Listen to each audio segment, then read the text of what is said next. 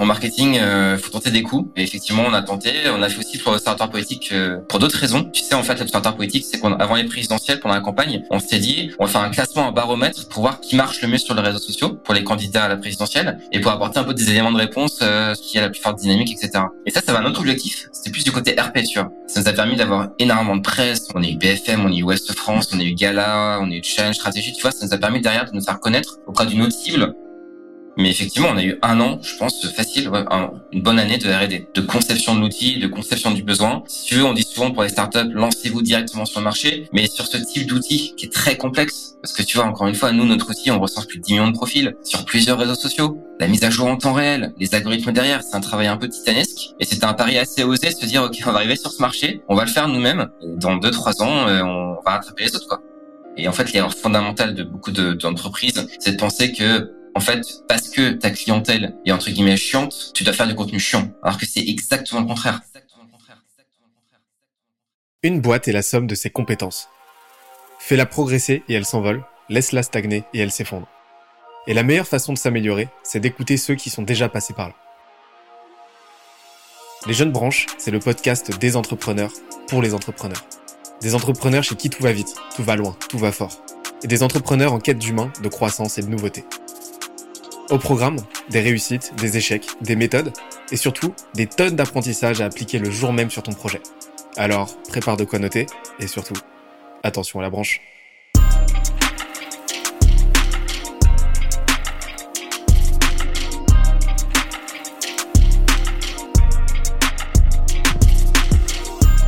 Cette semaine, je reçois Jérémy Boissino, CEO de Favicon, la plateforme SaaS qui démocratise le marketing d'influence. On a parlé de la façon dont il s'est positionné sur un marché encore très immature, de sa stratégie marketing pour devenir le Google de l'influence, de la méthode qui lui permet d'attirer 30 nouveaux clients potentiels chaque jour, et de comment il utilise les réseaux sociaux pour faire de Favicon un acteur incontournable. Le tout avec ses meilleurs conseils et bonnes pratiques en marketing, entrepreneuriat, produits et contenu.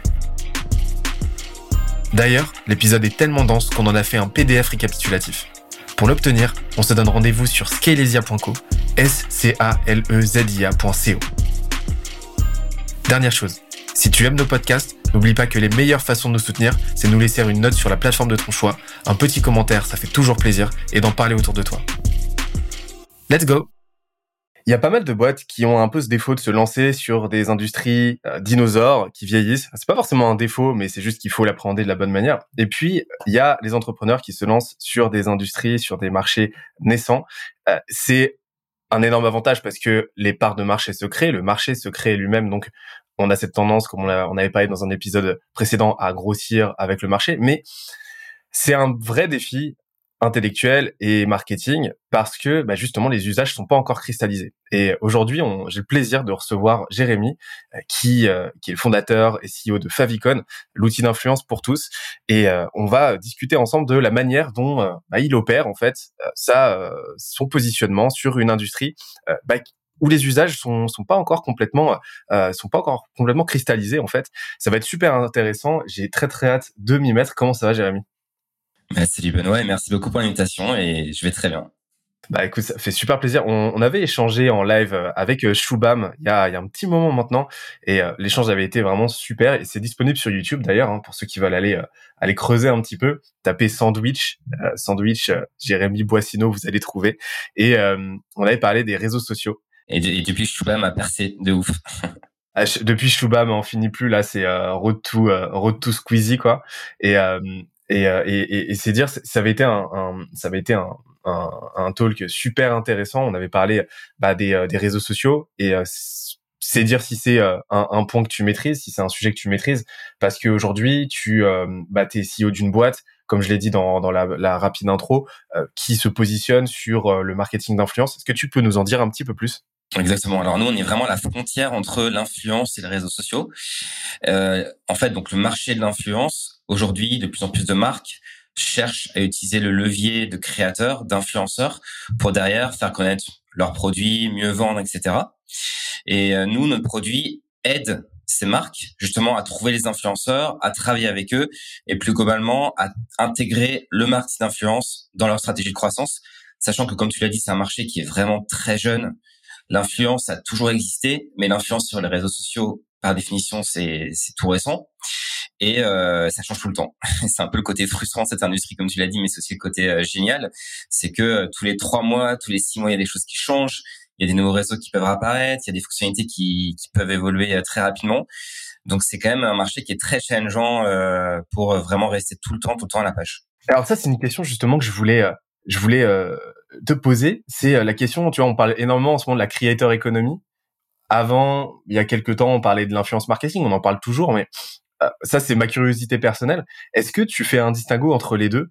Euh, Est-ce qu'il y a euh, est-ce qu'il y a une différence sémantique et conceptuelle notoire entre bah, un créateur et un influenceur aujourd'hui? C'est un peu le grand débat en ce moment. pour moi, il y a, pour moi, il y a une différence effectivement parce que pourquoi on commence à utiliser de plus en plus créateur? C'est qu'en fait, comme tu l'as dit, la créateur économie c'est quelque chose qui est en train d'émerger. Et en fait, tout le monde est créateur à sa manière. Tu vois, quand, quand tu fais des posts sur LinkedIn, tu es un créateur. Euh, tout le monde aujourd'hui fait plus ou moins un, un sur LinkedIn, même si c'est très, euh, c'est pas fréquent. Aujourd'hui, de plus en plus de gens sont des créateurs, et c'est beaucoup plus valorisant, en fait, si tu veux, de définir la personne par ce qu'elle fait, par ce qu'elle crée, que par l'influence qui, pour moi, vient après. En gros, tu peux être un créateur, mais ne pas être un influenceur. Tu vois, si tu fais régulièrement des, du contenu sur les réseaux sociaux, mais que derrière tu fais 5, 10, 15 likes, bah pour moi, tu es un créateur, mais t'es pas un influenceur. Donc c'est pour ça aujourd'hui que la distinction est de plus en plus pertinente, parce que avant, en gros, les deux se mélangeaient. Il y avait peu de gens qui créaient du contenu, et du coup, en général, les gens qui créaient des contenus étaient aussi des influenceurs. Et aujourd'hui, c'est de moins en moins le cas. Et pour un créateur aujourd'hui, c'est un peu le graal derrière. En tout cas, si c'est un objectif, c'est de devenir ensuite, dans un second temps, influenceur parce qu'il crée.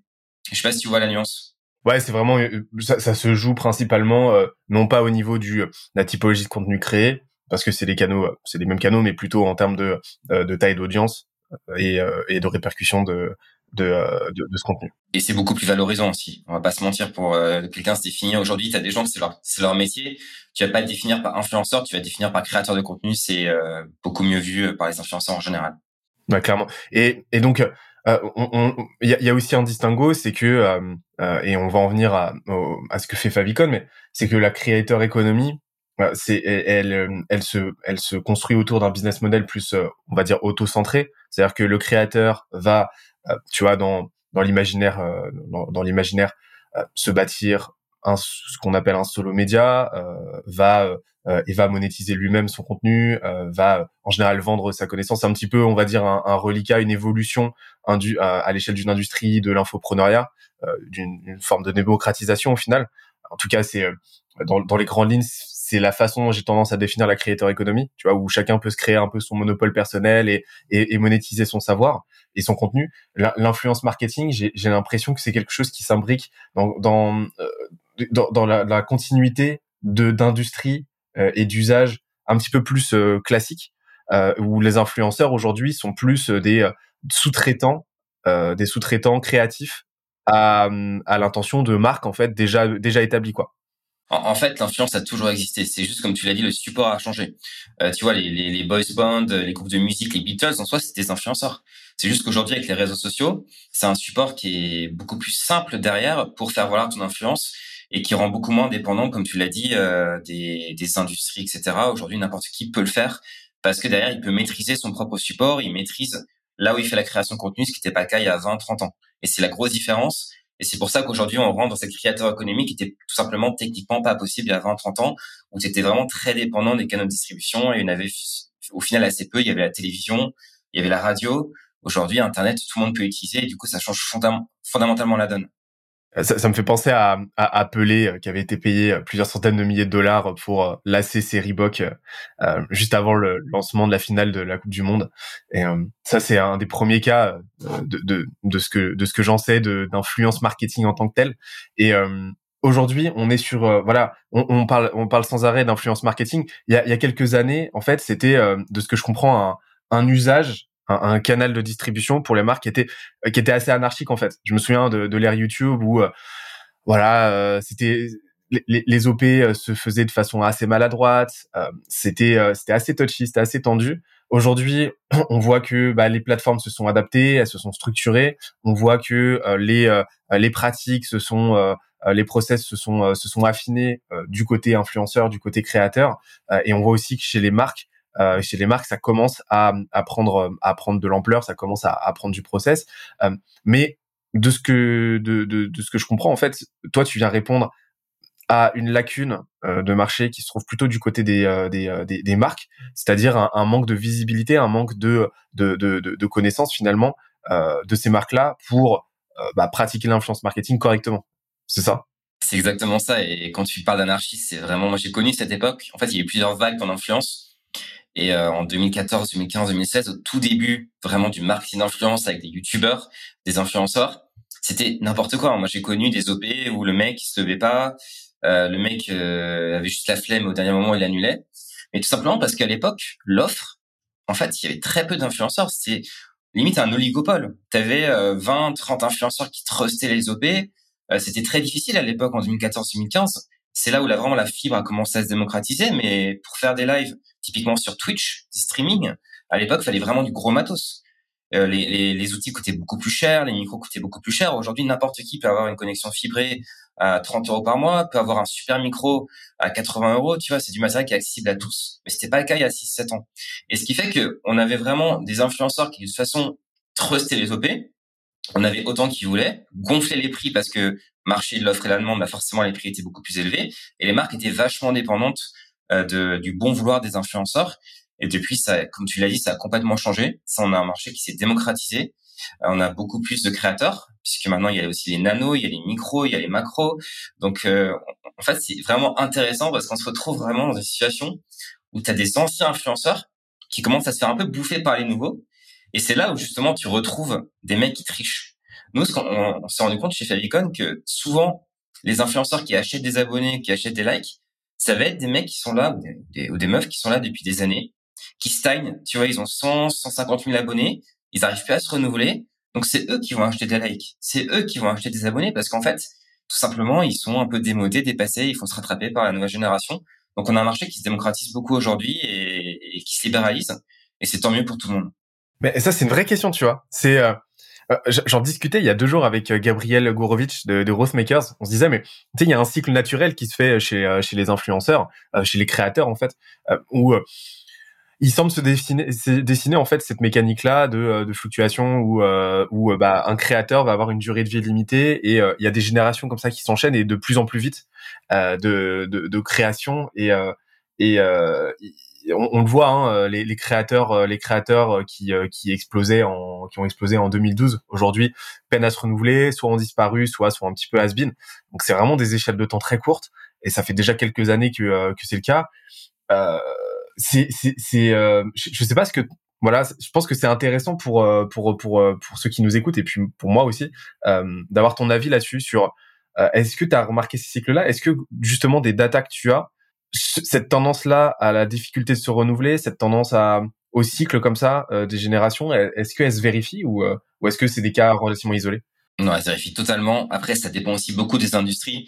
Forcément, enfin, je caricature un peu, mais une fille qui est dans le fitness, à un moment, elle va un peu perdre son son aura à partir du moment où tu vieillis. Euh, nous, on s'est rendu compte surtout avec les youtubeurs les youtubeurs ont beaucoup de mal à se renouveler, ceux qui sont là vraiment depuis très longtemps. Euh, c'est compliqué pour eux, tu vois, de s'adapter aux, nouvelles modes. Tu vois, des, des, la nouvelle génération comme des Michou, qui sont très jeunes, ils vont faire du contenu qui est beaucoup plus putaclic, qui qui correspond pas forcément aux anciens créateurs, qui peut-être aussi faisaient du contenu un peu plus qualitatif. Et derrière, forcément, soit ils s'adaptent, soit ils passent à autre chose. Mais c'est pour moi, c'est le cycle normal de la création. C'est pour ça aussi que les meilleurs créateurs, en parallèle, ils créent tous leur business, ils créent leur propre marque. Euh, tu vois, dans, dans la fashion, tu as souvent des influenceuses qui créent leur propre marque de vêtements parce que derrière, ils pensent déjà au coup d'après. Et ça, c'est super important. Donc oui, c'est pour moi, c'est naturel. Euh, c'est comme le mannequinat. Hein. Tu as une durée de vie dans le mannequinat. Euh, tu sais que au-delà de 30 ans, c'est compliqué pour toi. Il faudra que tu te renouvelles. Création de contenu, c'est pareil. Après, c'est pas non plus une fatalité. Il y a des créateurs qui sont là depuis longtemps et qui continuent aujourd'hui à très bien marcher. Donc c'est, ça dépend beaucoup de l'industrie, ça dépend beaucoup du créateur. Mais ce qui est sûr, je pense que tu le sais toi-même en tant que créateur LinkedIn, quand tu crées du contenu, le plus dur, c'est de se renouveler tout le temps, tout le temps, tout le temps, de s'adapter, de toujours trouver une nouvelle source d'inspiration. Et je pense que quand tu vieillis, pour les plus anciens youtubeurs, on va pas se mentir, t'as un peu la flemme. T'as un peu la flemme et t'as peut-être envie aussi de passer à autre chose. Et c'est ce qui se passe pour beaucoup d'influenceurs. Et euh, on, touche du doigt, justement la, jeunesse de, Favicon, mais est-ce que tu peux nous en dire, voilà, explicitement, est-ce que tu peux nous expliquer, voilà, sur, quel constat tu t'es basé pour te dire, ok, là, on va faire un produit, on va faire une boîte pour faire avancer les choses bah, c'est une anecdote réelle. Hein. C'est vraiment le storytelling, mais basé sur un exactement, tu sais, quand tu dis que tu dois créer ta boîte parce qu'il y a un problème. En fait, dans mon ancienne boîte, on travaillait avec des influenceurs, même si on était plutôt une agence. Et en fait, on avait eu euh, Orange en client enfin en tout cas en prospect. Et du coup, on avait eu un rendez-vous chez eux, chez Orange Gaming à l'époque. Et en fait, ils nous avaient raconté, non mais nous, l'influence, ça marche pas du tout. Là, on vient de bosser avec un influenceur sur Instagram. Le mec avait 200 000 abonnés, il avait un engagement de ouf, et il a vendu zéro. C'était une catastrophe. Ça nous a coûté des milliers d'euros. Donc franchement, l'influence, c'est bullshit, ça marche pas, etc. Et en fait, on s'était amusé à aller voir le profil de l'influenceur en question. Et en fait, en faisant, tu vois, en regardant un petit peu à droite à gauche, en allant voir ses abonnés, en allant voir un peu ses anciennes vidéos, son ancien contenu, on a très vite compris qu'en fait, le mec achetait ses abonnés. Et c'est là qu'en fait, on s'est rendu compte que l'influence avait souvent mauvaise réputation. Pas parce que ça marche pas, mais parce que en fait, les, les marques se plantent vraiment sur l'étape numéro une, qui va être l'identification des influenceurs. On a vu un deuxième exemple aussi. J'avais été en contact à l'époque avec une marque anglaise qui vendait en gros des vêtements euh, de fitness pour des nanas qui faisaient du yoga. Ils avaient bossé avec une influenceuse. Et en fait, ils étaient deg parce qu'ils disaient ouais non mais attendez l'influenceuse euh, elle a fait des photos qui sont pas du tout classe, à limite elle montrait ses fesses, euh, enfin ça allait pas du tout alors qu'en soi c'était une très bonne influenceuse. Et en fait là, il y avait un deuxième problème qui était apparu, c'est ce qu'on appelle le brand fit.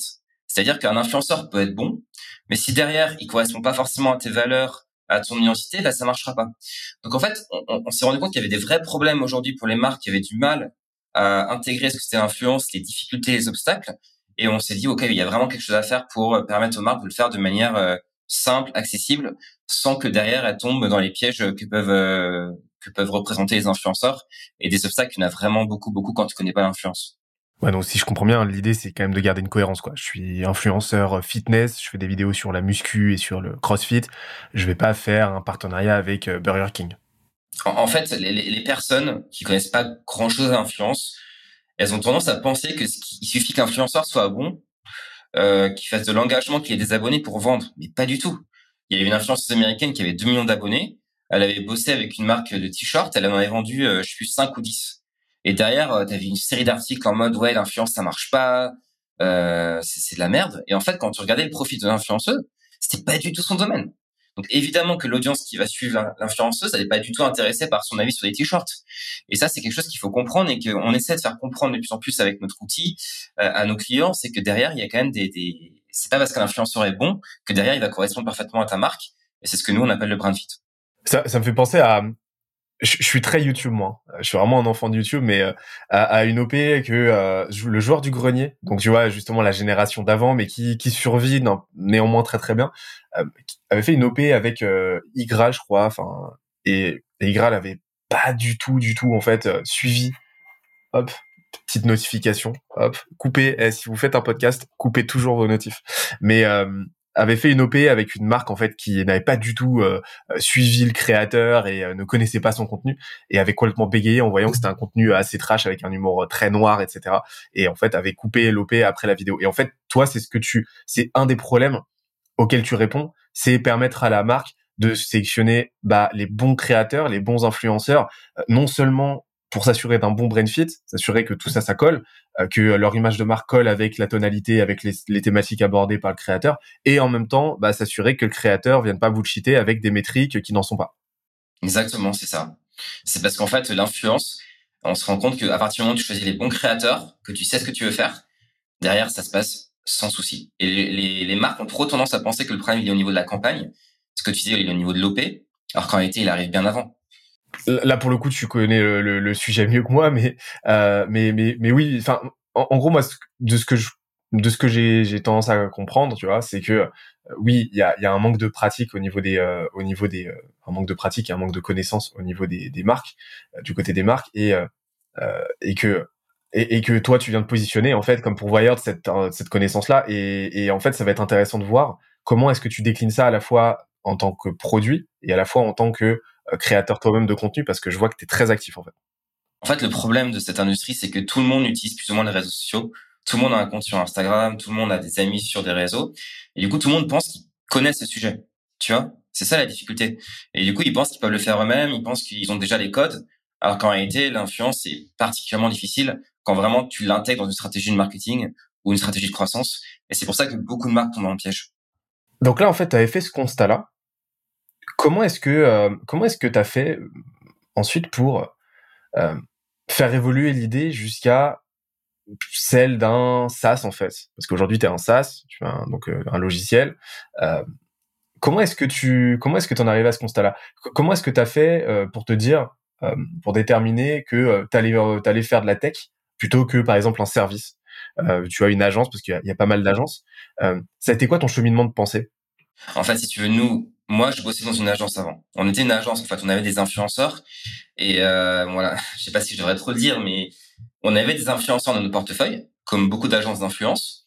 Et dès qu'une marque venait nous voir pour faire de l'influence, nous, comme par hasard, il y avait toujours un influenceur qui collait un peu aux, besoins de la marque. On faisait toujours en sorte de refiler un influenceur de, de, de chez nous, parce que forcément, c'était beaucoup plus intéressant. Et du coup, il y avait une forme de malhonnêteté euh, dans ce marché que beaucoup d'agences font, où ils vont toujours euh, privilégier euh, des, influenceurs qu'ils connaissent, avec lesquels ils ont travaillé. Et du coup, souvent, ça se passait mal. J'avais aussi des exemples d'autres agences où j'avais des preuves que tu vois, ils trichaient sur les métriques. Enfin, c'était un peu n'importe quoi. Et du coup, clairement, pour nous, on s'est dit, OK, il y a un problème sur le marché.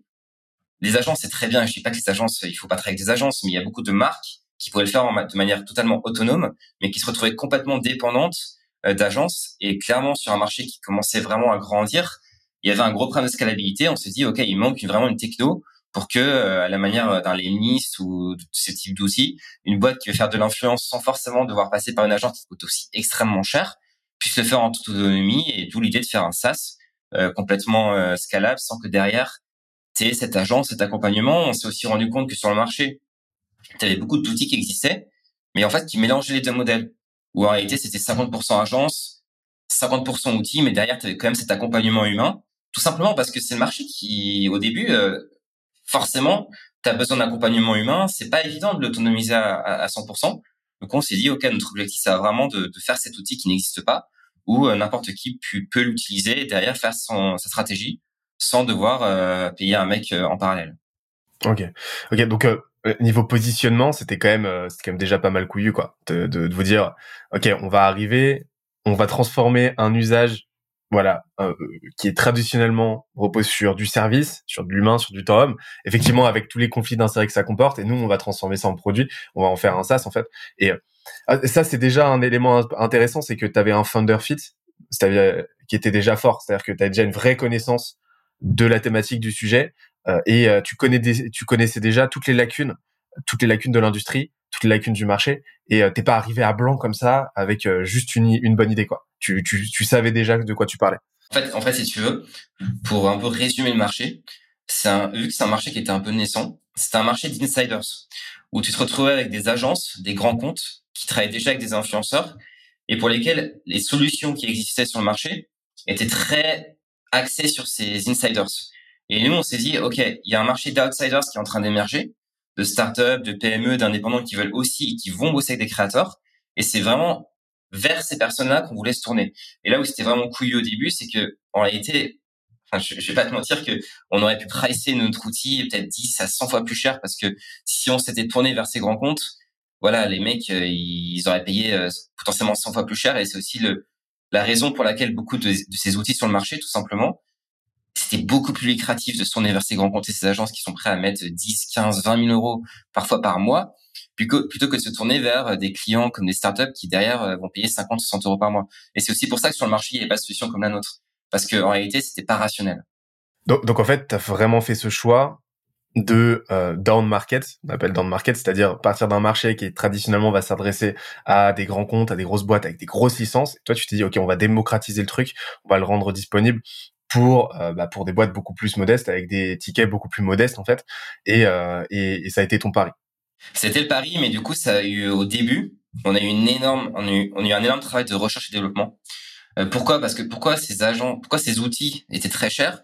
C'est aussi parce qu'en fait ils externalisaient toute leur technologie. On s'est rendu compte assez rapidement. Il y a des boîtes notamment en Russie en Inde en gros qui s'occupaient de toute l'extraction de data etc du coup nous on été les seuls sur le marché au début à l'internaliser Du coup, on a développé notre propre système de scrapping, on a développé nos, propres outils, nos propres algorithmes, ce qui nous a aussi permis dans un deuxième temps de casser les prix.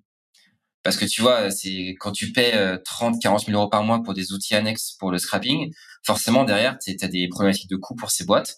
Et ce qui est pas du tout le cas pour nous et ce qui nous donne un avantage comparatif assez euh, assez important. C'était un, un vrai pari, comme tu le dis au début, quoi. C'est-à-dire que vous êtes lancé vraiment dans de la R&D, zéro sous-traitance.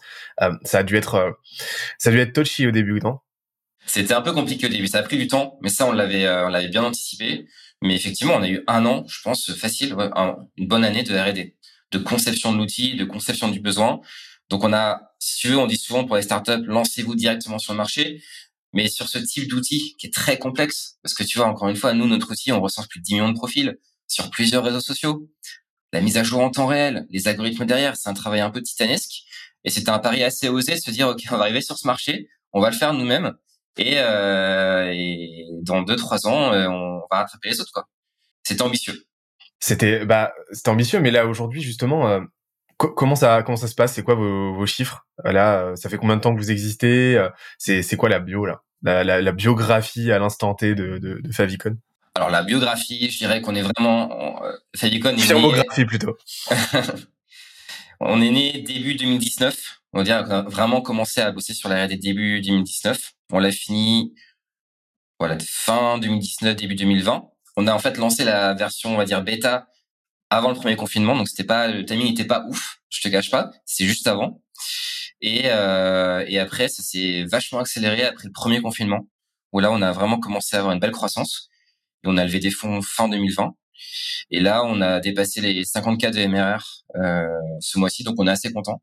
Même si euh, l'idée c'est vraiment qu'on explose d'ici la fin de cette année et l'année prochaine. En très succinct. Voilà notre genèse aujourd'hui. C'est bon, ça, ça part bien. Après, avec un an de R&D, euh, ça part bien. Ouais, ça, là, on est plutôt content. On est plutôt content parce que, comme je t'ai dit, c'est un marché qui est compliqué. Puis on a fait quelques erreurs que je t'expliquerai après, qui on nous a un peu ralenti. Mais globalement, on est content. On, on crache pas dans la soupe. Et, et, du coup, là, là, on a commencé euh, sans, sans, sans introduire cette partie euh, bah, sur la partie marketing avec le, le, le, positionnement en fait. Donc là, on a parlé de la façon dont Favicon s'est positionné. Euh, donc, vous avez fait le choix euh, d'aller d'aller down market et de vous adresser à une cible plus du coup SMBs avec des tickets plus modestes. Donc, je veux vraiment sur cette scalabilité. ça a été quoi, du coup, une fois que vous avez fait, fait ce, ce, ce pari-là, il a fallu que vous euh, vous mettiez en place une, une brand, donc euh, une, une, marque forte. On, on, le voit, hein, euh, on le voit quand on creuse quand on creuse un petit peu que vous faites vraiment cet effort-là. Et, et c'est dire si c'est essentiel parce que bah, vous êtes positionné sur une industrie qui vous fait de fait discuter avec des marques déjà fortes, déjà en place. Donc vous êtes, vous êtes obligé de vous adapter, vous êtes obligé de, de, de, jouer un petit peu dans la même cour. ça a été quoi ta réflexion par rapport à Favicon euh, pour pour pour bah, pour vous construire une image de marque bah, qui vous porte, et qui est euh, et, et, et, qui qui vous permet de, de rivaliser en fait? Alors c'est très simple. Hein. Les, les, les outils qui existent sur le marché globalement sont très chiants. Et euh, j'étais très inspiré par ce qu'a fait Lemlist, tu vois, euh, Be doesn't have to be boring. C'est exactement ça. On a vu que les outils sur le marché c'était très corporate, c'était très, tu vois, de la communication à la Salesforce, vraiment des trucs un peu lourds. Et on s'est dit, on va faire le, le contre-pied total. On va faire une marque beaucoup plus dynamique, beaucoup plus jeune. On va mettre aussi vachement en avant euh, tous les gens dans la boîte. Tu vois, on fait des TikTok, on fait des posts tout le temps autour vraiment de, de, des salariés, même des stagiaires, etc. Et on a vraiment pris le contre-pied total de ce qui existait sur le marché pour aussi marquer notre différence. Parce qu'en faisant ça aussi, on marquait la différence par rapport aux produits. Tu vois, Favicon, quand tu utilises, c'est marrant, il y a des emojis, c'est frais, c'est différent. Et la communication, je pense, le, le, le fait bien ressentir par rapport à nos concurrents qui, encore une fois, sont vraiment dans la communication très corporate. Mais c'est normal, c'est leur cible leur cible c'est des grands comptes, c'est des grosses agences, donc ils sont obligés de faire ça. Et nous, on avait clairement une opportunité à ce niveau-là. On s'est engouffré dedans à 200%. Et de toute façon, de manière très générale, je crois énormément au pouvoir du marketing. Je, moi, j'ai un ADN très marketing. Euh, je pense que avec un, une, bonne stratégie marketing, en te mettant en avant, en étant transparent, en faisant du contenu, c'est un avantage comparatif qui est énorme et que beaucoup, beaucoup de boîtes sous-estiment complètement. Moi, quand j'étais à la station F, je voyais des startups, je leur disais, mais les mecs, ça sert à rien de faire un poste de merde sur, euh, tu vois, hyper corporate. En fait, des trucs un peu fun, un peu nouveaux. C'est ça qui va vous attirer des leads, en fait. Et c'est ce qu'on a, ce qu'on fait depuis le début. Et, euh, et nous, on a fait un peu l'inverse de ce que font beaucoup de boîtes françaises, c'est-à-dire qu'on a vraiment fait marketing avant de faire le produit.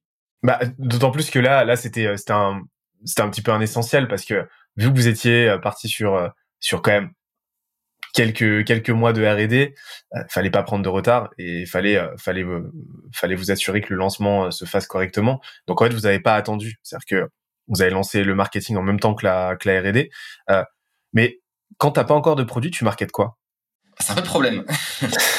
Aujourd'hui, on a un problème un peu de riche. Euh, c'est qu'en fait, on est trop bon en marketing. Et euh, on arrive, euh, tu vois, pour donner des chiffres, on a tous les jours, on a entre 30 et 40 inscrits gratuits. Donc, on a un modèle freemium.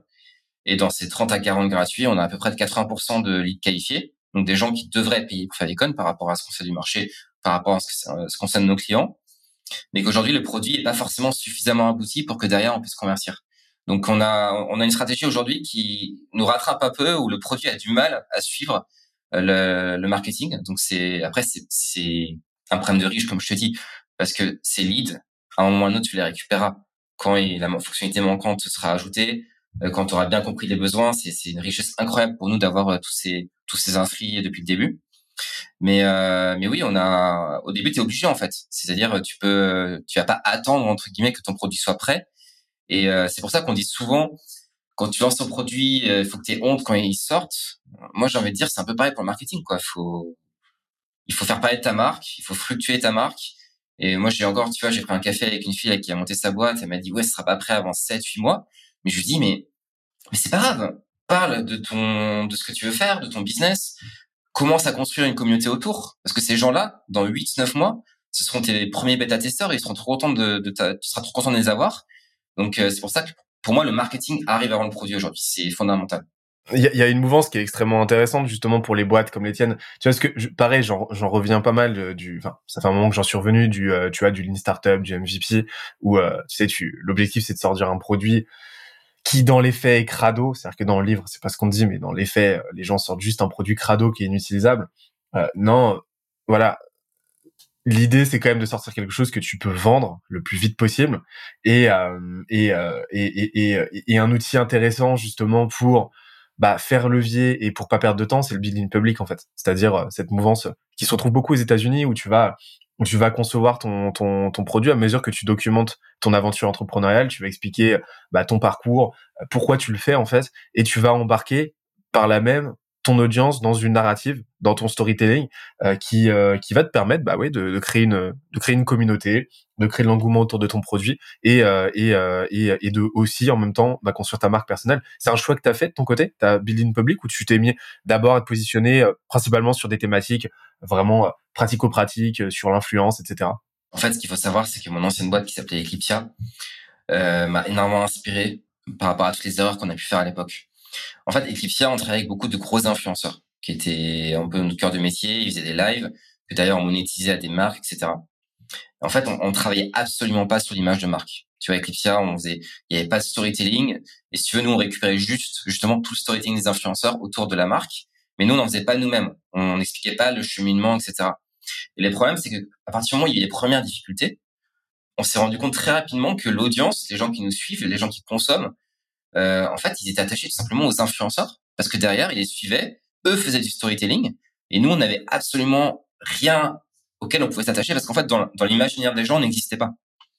Et euh, aujourd'hui, nous, ce qu'on essaie de faire justement, c'est que ce storytelling autour de la marque Favicon, de ce qu'on fait, les gens s'attachent parce que du coup, tu es transparent sur ce que tu fais, tu es transparent sur tes objectifs et c'est hyper important.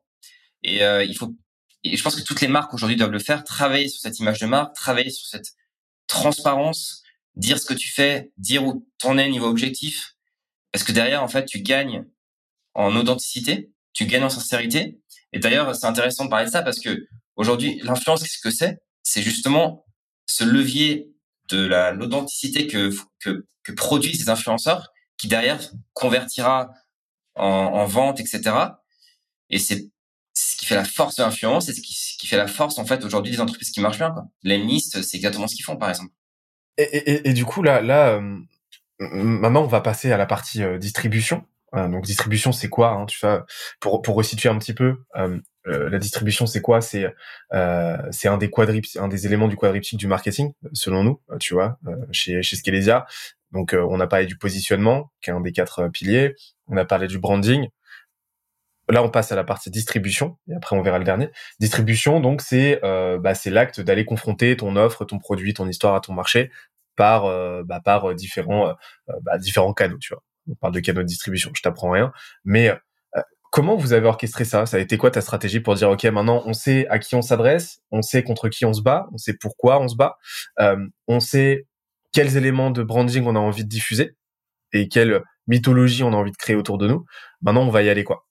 Ça a été quoi ta stratégie? Aujourd'hui vous exploitez quel canaux et comment? Alors nous au tout début on a vraiment commencé par l'affiliation. C'est-à-dire on a commencé à travailler tout simplement à faire des, à travailler avec des influenceurs et euh, nos, nos premiers euh, vraiment clients viennent des affiliés.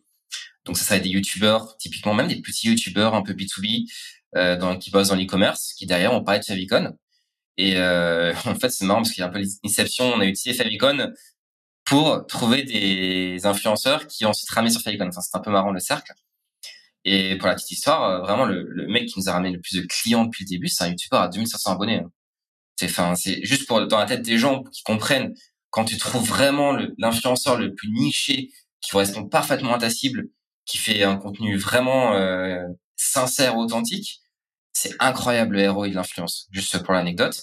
Donc au tout début, c'est ce qu'on a fait. On a contacté des affiliés, des blogueurs. D'ailleurs, le blog, euh, au passage, tout ce qui est SEO blog, c'est sous-estimé de ouf parce que c'est incroyable. Tu, tu bosses avec un, un mec qui a un bon blog, qui est bien référencé, tu fais pas être ton outil. Aujourd'hui, c'est quasiment le principal canal d'acquisition. Aujourd'hui, c'est des mecs qui ont fait des, articles sur Falicon, euh, des blogueurs bien bien placés en SEO et derrière euh, ça cartonne. Donc c'était une stratégie au début, affilié. Et après petit à petit, les réseaux sociaux, du LinkedIn, beaucoup de LinkedIn. Bon, LinkedIn, voilà, je, je t'apprendrai, enfin, je t'apprends rien. Tu connais la, puissance de LinkedIn. Euh, LinkedIn qui se démocratise hein, beaucoup récemment, mais il y a encore un ou deux ans, qui était un, pour moi un réseau qui était assez, assez teasé. Il y avait un boulevard pour des marques qui faisaient du contenu un peu différenciant. On était parmi les premières marques, par exemple, à mettre des TikTok sur LinkedIn. Et, euh, et en fait, l'erreur fondamentale de beaucoup d'entreprises, c'est de penser que, en fait, parce que ta clientèle est entre guillemets chiante, tu dois faire du contenu chiant. Alors que c'est exactement le contraire. C'est parce que justement ta clientèle tu vois, si tu vends un produit RH, tu t'adresses à des DRH, parce que enfin, je dis ça parce que j'ai parlé d'une startup à Station F qui, qui, qui avait cette cible. Ils me disaient non, mais nous notre cible c'est des gens sérieux, etc. Je dis mais justement, ils se font chier, proposeurs du contenu fun, ils seront trop contents d'avoir euh, des choses qui les qui les sortent un peu de l'ordinaire. Et nous c'est ce qu'on a fait. Et on a eu plein de leads comme ça. On a eu plein de clients qui, qui sont tombés sur notre TikTok. Alors évidemment derrière il s'agit pas de faire le clown sur les réseaux sociaux, mais derrière en faisant du contenu un peu différenciant, un peu fun, tout en faisant passer un message pour moi, c'est ce qu'il y a de plus puissant que tu, tu peux faire. Et pour revenir à ta question tout à l'heure, quand tu fais du contenu sur les réseaux, au début, si ton produit est pas prêt, tout simplement, tu vas apporter de la valeur autour du problème. Tu vas commencer à expliquer des solutions euh, qui vont derrière, tout naturellement, renvoyer vers ton produit quand il sera prêt. Donc euh, nous, c'est ce qu'on a fait. On a parlé des problématiques de l'influence, de ce qu'on pouvait faire pour éviter ces obstacles, ces problèmes. Et du coup, derrière, tu construis une légitimité et derrière, euh, pour vendre ton produit, c'est beaucoup plus simple une fois que c'est prêt, une fois que tu sors tes fonctionnalités. C'est ce que je dis souvent. Euh, c'est, tu vois, pour moi, il y a quatre pour pour n'importe quel euh, n'importe quel marché donné, tu vois. T'as quatre niveaux, euh, quatre quatre niveaux en fait de business, niveau d'opportunité. T'as le premier niveau, c'est, tu vois, on va imaginer qu'un marché c'est une mine d'or. tu vois, donc t'as une mine d'or là qui pop à côté de Station F, tu vois. Donc tout le monde va aller à la mine d'or pour pour pour exploiter le truc. Tu vas avoir le premier niveau donc ça va être les orpailleurs, c'est ceux qui vont aller euh, vraiment euh, mettre les mains dans le cambouis pour euh, pour aller chercher chercher de la rocaille. donc c'est ceux qui prennent le plus de risques, ceux qui qui sont plus qui ont aucun effet de levier, etc. qui vont vendre qui vont vendre leur temps pour contre contre l'argent du résultat. Ensuite, le deuxième niveau, ça va être ceux qui vont leur vendre les pelles. Donc là, c'est ceux qui vont, donc là, c'est ceux qui vont, bah, justement, euh, leur permettre de euh, leur permettre euh, bah, de, de, travailler correctement, les équiper un minimum. Ensuite, le troisième niveau, ça va être ceux qui vont donner les pelles gratuitement, mais qui par contre vont, mais qui par contre vont vendre des sauts et vont apprendre aux orpailleurs à utiliser le, à utiliser le leur pelle comme il se doit pour être de meilleurs orpailleurs et qui ont compris que en donnant la pelle gratuitement, en, en apprenant à s'en servir, et ben ils vont et, et, ben ils vendront de plus en plus de sauts et donc ils vont maximiser leur mise moi j'ai l'impression que tu te positionnes en fait plutôt sur ce troisième niveau aujourd'hui quoi. Et après le quatrième niveau, bah c'est ce que j'appelle les, structurants. Donc c'est ceux qui donnent les ressources. Donc, euh, donc c'est ceux qui vont euh, mettre en place, euh, qui vont permettre à l'économie locale de se créer autour de la mine. Donc, dans, dans les faits, bah, ça va être aujourd'hui pour le digital, la tech, ça va être les les Amazon Web Services, ça va être les fournisseurs internet, etc., qui permettent à l'économie même de tenir. Tu vois. Et mais là, j'ai l'impression que toi, du coup, tu t'es positionné vraiment sur ce troisième niveau. C'est-à-dire, tu t'es dit on va apprendre aux marques, on va apprendre aux créateurs à bien faire de l'influence d'un côté comme de l'autre. Et nous, on va venir se positionner à la marge en fait avec un outil qui va leur permettre de booster encore plus leurs résultats. Et le reste en fait euh, la, connaissance autour de l'influence on va la donner gratuitement. Exactement. On va créer de la valeur. Et je pense que dans tout ce que tu fais tu dois créer de la valeur de toute façon. Quand tu crées du contenu quand tu fais un post quand tu fais une publication tu dois avoir cette obsession en tête c'est créer de la valeur et pas juste de faire du like de faire de la visibilité etc parce qu'en fait les deux viennent naturellement. Et euh, nous c'est ce qu'on a fait avec les observatoires que tu as pu suivre. On a fait des observatoires notamment un sur LinkedIn et un observatoire politique parce que derrière, on savait qu'il y avait un, besoin euh, d'identification des meilleurs influenceurs, que derrière, on apporterait de la valeur sur le marché. Mais en faisant ça, on mettait aussi en avant toute notre méthodologie, les notes, les classements. Et derrière, tu vois, c'était tout bénef. C'est-à-dire que quand on fait un observateur sur LinkedIn, nous, on vend pas du tout des influenceurs LinkedIn. Mais derrière, les gens, ils associent la marque Favicon avec les notes, euh, le fait de faciliter euh, la, la, recherche d'influenceurs, le fait aussi, tu vois, que nous, d'ailleurs, on va qualifier les influenceurs tout en le faisant de manière un peu fun. Et, euh, et indirectement, ça nous a ramené des clients, alors que on vend pas d'influenceurs LinkedIn. Et c'est quoi euh, Tu peux nous en dire un peu plus sur euh, sur cet ces observateurs, parce que tu en as fait plusieurs au final. En quoi ça consiste? Nous, en fait, si tu veux, on, on classe les influenceurs tout d'abord sur LinkedIn en fonction de ce qu'on estime la qualité de leur profil. LinkedIn, si tu veux, il y a de plus en plus d'influenceurs, de créateurs de contenu, et on c'était toujours un peu les mêmes. Tu sais, je parlais un peu d'oligopole. Alors sur LinkedIn, c'était pour moi euh, flagrant, c'est-à-dire que euh, il y avait quelques influenceurs qui étaient identifiés sur le marché français et euh, qui trustaient à droite à gauche les OP, les rares OP qui pouvaient exister encore dans l'influence B2B, qui t'invitaient à des séminaires, des choses comme ça. Et moi, je voyais de plus en plus de petits créateurs qui explosaient, qui faisaient du contenu hyper intéressant, qui derrière, qui n'étaient pas forcément identifiés. Et donc on s'était dit non mais pourquoi on ferait pas un classement histoire de mettre un peu en valeur tous ces profils qui émergent histoire de aussi d'apporter une réponse à ceux qui sont vraiment les, meilleurs sur LinkedIn aujourd'hui et de permettre aux marques de les identifier. Et du coup, on a fait cet observatoire et l'idée, c'est de faire un baromètre qu'on met, qu'on met à jour euh, régulièrement pour aussi récompenser tous les petits qui émergent et pour donner une réponse aujourd'hui à qui sont les influenceurs LinkedIn en France. Et c'est vrai que, alors je te cache pas qu'on a été très surpris euh, de l'engouement que ça avait pris au premier. Et euh, on était content, hein, mais du coup le deuxième, on était encore plus loin. Et, euh, voilà, on prépare un troisième euh, pour cet été. Et on sait qu'aujourd'hui ça, ça plaît énormément, donc on continue dans cette veine. Mais c'était c'était vraiment intéressant de voir, tu vois, l'effet de réseau en fait que vous avez créé autour de ça. Tu vois, est-ce que je sais pas, ça m'a l'air, franchement, ça m'a l'air d'être intentionnel, mais je pense que comme tu l'as dit, vous aviez pas, malgré cette intentionnalité, prévu l'ampleur l'ampleur de cette de cette viralité, alors que ça a été conçu pour ça. Enfin, tous les éléments euh, constitutifs de cette OP en fait de, cet observatoire sont faits pour euh, pour pour créer pour créer du buzz.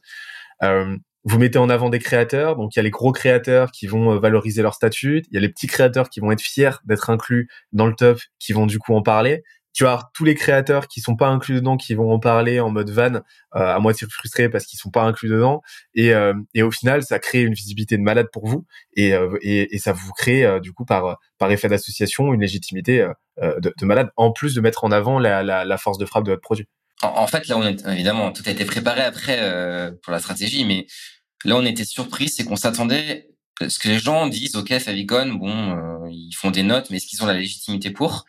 Et là, ce qui nous a vraiment surpris, c'est que personne n'a remis en cause, tu vois, la méthodologie, le fait que nous, on n'était pas non plus, tu vois, on n'est pas euh, standard pour, je veux dire, on n'est pas non plus identifié comme euh, une, une boîte qui note les gens. Et il y a eu aucune, mais vraiment quasiment aucune euh, remarque là-dessus.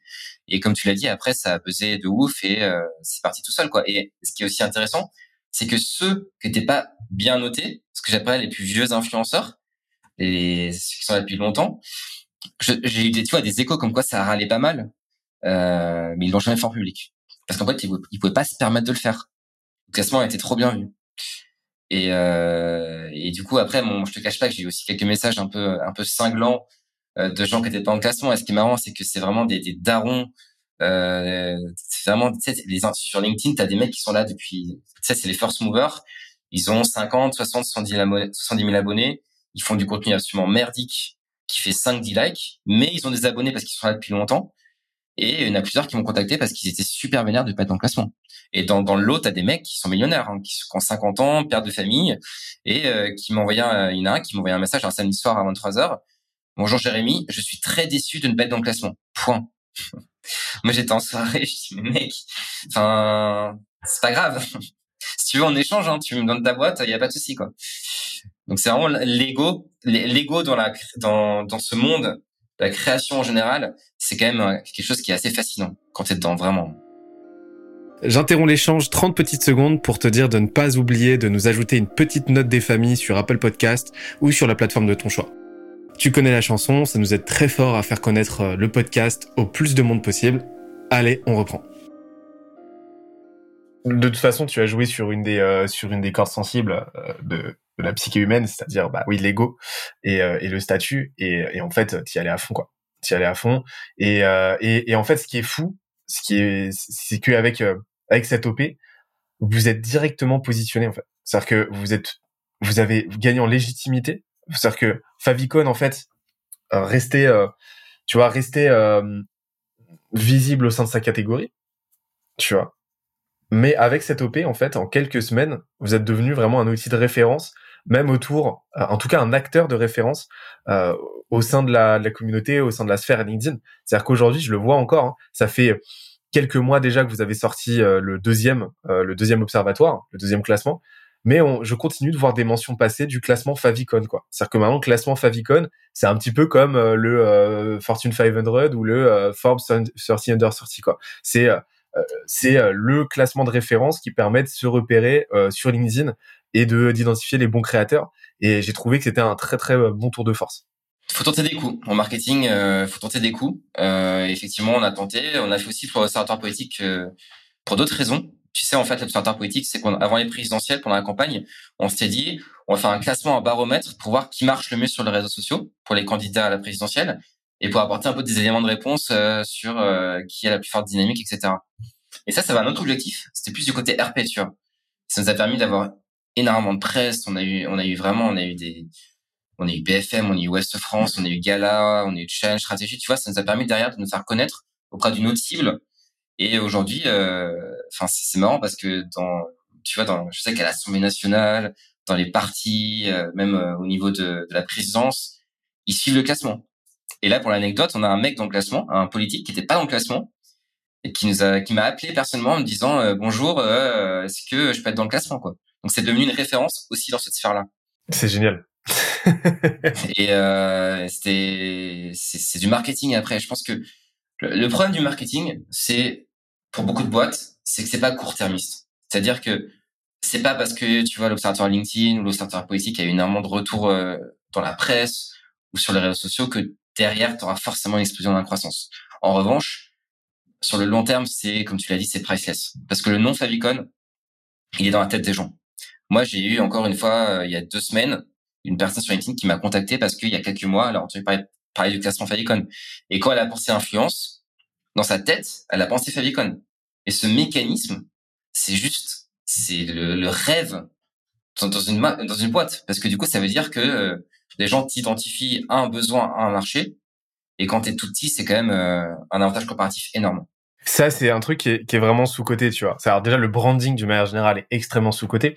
Mais le branding, en fait, si on devait le résumer en une phrase, c'est l'art, comme tu l'as dit, de s'associer à un ou deux mots, en fait. de faire en sorte que quand les gens, tu vois, d'avoir un impact mémoriel, mémoriel si fort et un positionnement si fort, euh, qui fait que quand les gens vont penser à un mot, bah, ton, ton, ton, le nom de ta marque va pop de manière évidente, en fait.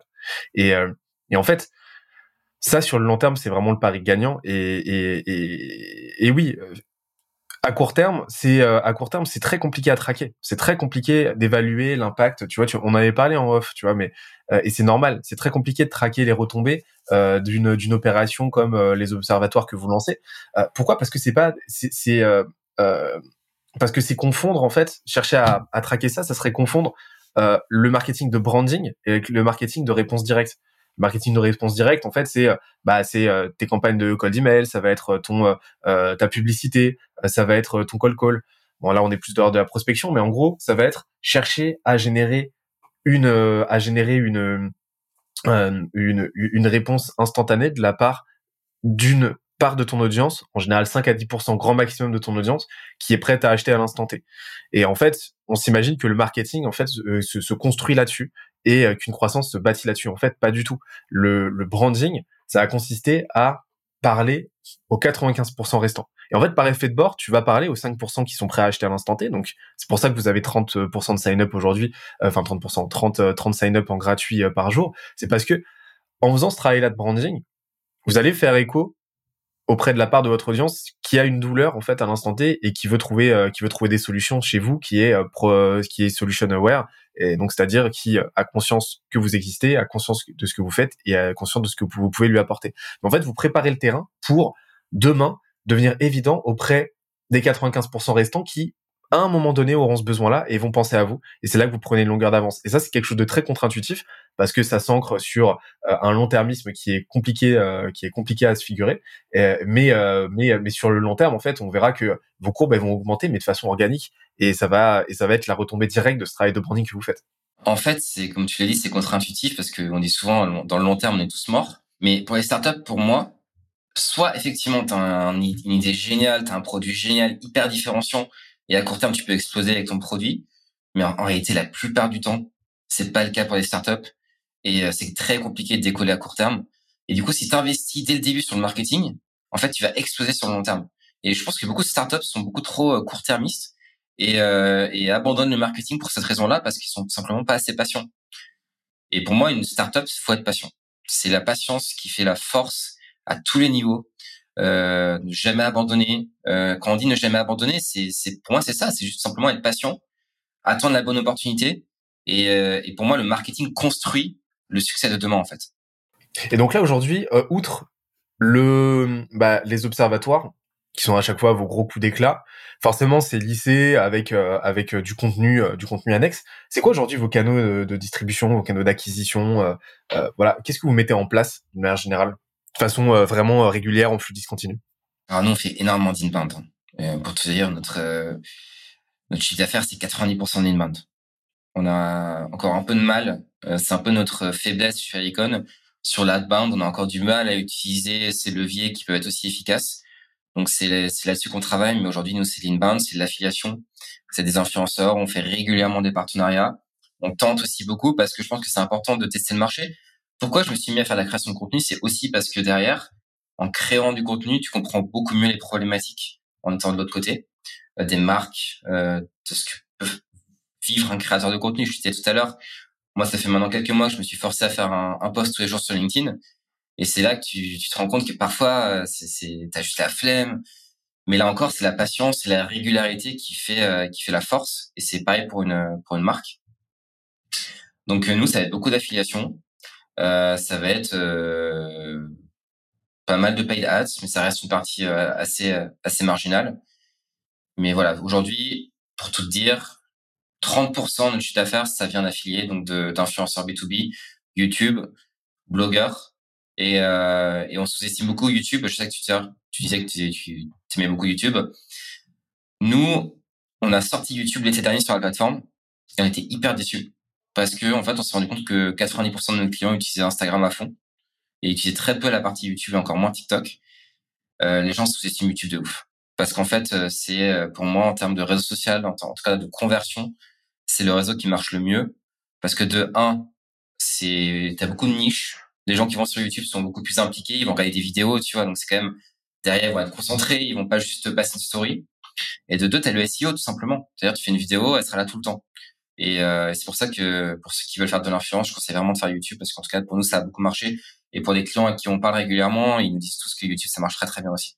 C'est ce que je dis, c'est ce que je recommande. Tu vois. Euh, pour moi aujourd'hui il y a deux canaux qui sont essentiels, c'est euh, YouTube, le podcast, parce que c'est les deux les deux seuls canaux où ton contenu va vivre ad vitam aeternam en fait et où les plateformes en fait vont te mettre en avant et où tu vas choper de l'organique et, et, et alors que toutes les autres plateformes tu vois on parlait de LinkedIn de TikTok ont un potentiel de viralité qui est très très fort, c'est sûr, mais avec une durée de vie de tes contenus qui est très très faible.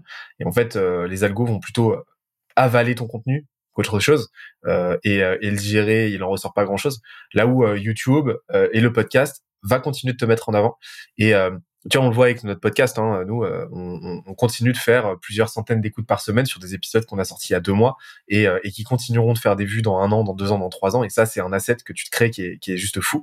Et donc oui, je te rejoins complètement sur la partie euh, YouTube. Ça m'étonne d'ailleurs, tu vois, que, que, vous ayez pas trouvé preneur en fait chez vos utilisateurs sur cette partie-là, sur cette verticale. comment tu l'expliques d'ailleurs? Dans la tête des gens, c'est Instagram. En fait, dans la tête des gens, influence égale Instagram. Euh, c'est le réseau roi. Après, même en termes d'influence, tu regardes le marché, c'est 80% des dépenses, c'est dans des influenceurs sur Instagram, dans des OP sur Instagram. YouTube aussi, tu as une image euh, assez négative dans le sens où c'est très cher. Tu as une image, tu vois, de vidéo à plusieurs milliers d'euros. Alors qu'une story sur Insta, tu dis, voilà, ça va être 200, 300 euros, donc tu dis c'est plus abordable. Donc, euh, les gens, ils pensent moins. Et mais ça commence à monter là. Tu vois, on voit, nos stats sur Falicon, de plus en plus de gens l'utilisent. Et mais dans la tête des gens, Instagram est encore beaucoup associé à l'influence. Et je t'ai pas parlé de TikTok, mais comme tu l'as dit, TikTok c'est très compliqué. C'est très compliqué pour l'influence parce que c'est du contenu, comme tu l'as dit, qui est très euh, statique, court-termiste. Et, euh, et, globalement, on est dans une société, pour moi, euh, où le long terme, la construction de choses qui sont tangibles, qui restent, devient de plus en plus importante. On fuit un peu le court-termisme. On voit de, plus en, de moins en moins de clients, tu vois, des, des stories sur Insta. C'est, ça devient moins intéressant que, comme tu l'as dit, des trucs qui restent sur le long terme. Et je pense que la société en général vraiment sous-tend vers ce type de, de choses qui restent dans le temps. Et c'est quelque chose qu'il faut avoir en tête aussi pour sa marque, pour sa startup, de, de, de construire des choses pour l'avenir. Et donc, euh, c'est pour ça qu'aujourd'hui, tu mises principalement sur du branding et tu es vraiment dans cette recherche de, de, de long terme. Mais tu m'as dit que vous faisiez quand même, parce que forcément, il faut, euh, euh, il faut remplir le frigo d'un mois à l'autre, vous faites quand même de la réponse directe. Tu m'as dit que vous faisiez, du coup, outre l'affiliation, un peu d'outbound. comment vous procédez aujourd'hui? Quand on fait des méthodes classiques de, de campagne, de prospects qualifiés qu'on va récupérer sur des réseaux typiquement LinkedIn, et qu'on va contacter ensuite en, en masse. Euh, il y a, a, rien de pour le coup sur, sur cette stratégie, il y a rien d'exceptionnel. Et euh, je pense qu'on a encore pas mal de choses à apprendre là-dessus.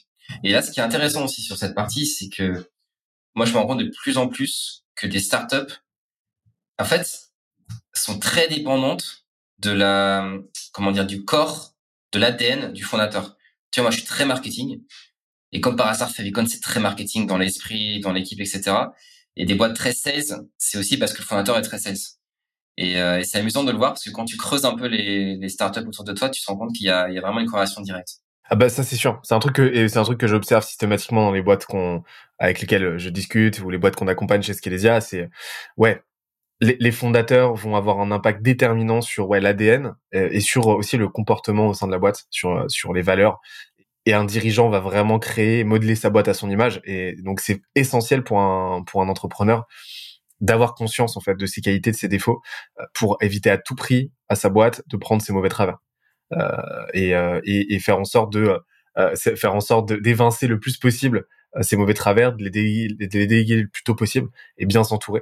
Et, et donc, c'est là qu'on voit effectivement que, que vous êtes, euh, bah, que vous êtes beaucoup plus marketing, mais à un moment donné, quand même, il faut, euh, on va dire, vendre, il faut quand même aller chercher l'argent. Donc là, je te propose qu'on parte euh, du côté du revenu. Donc tu vois, chez Skeesia, on a les cinq piliers. Hein. Je, je, l'ai pas introduit là cette fois-ci euh, en début d'épisode, mais on a les cinq piliers. On a parlé du marketing, on a parlé, on va parler maintenant du revenu. Après, on va parler du produit, du growth et après de ton système entrepreneurial sur euh, sur les, les trois quarts d'heure qui nous restent. Mais j'espère j'espère qu'on va réussir parce qu'on a du on, a du pain sur la planche.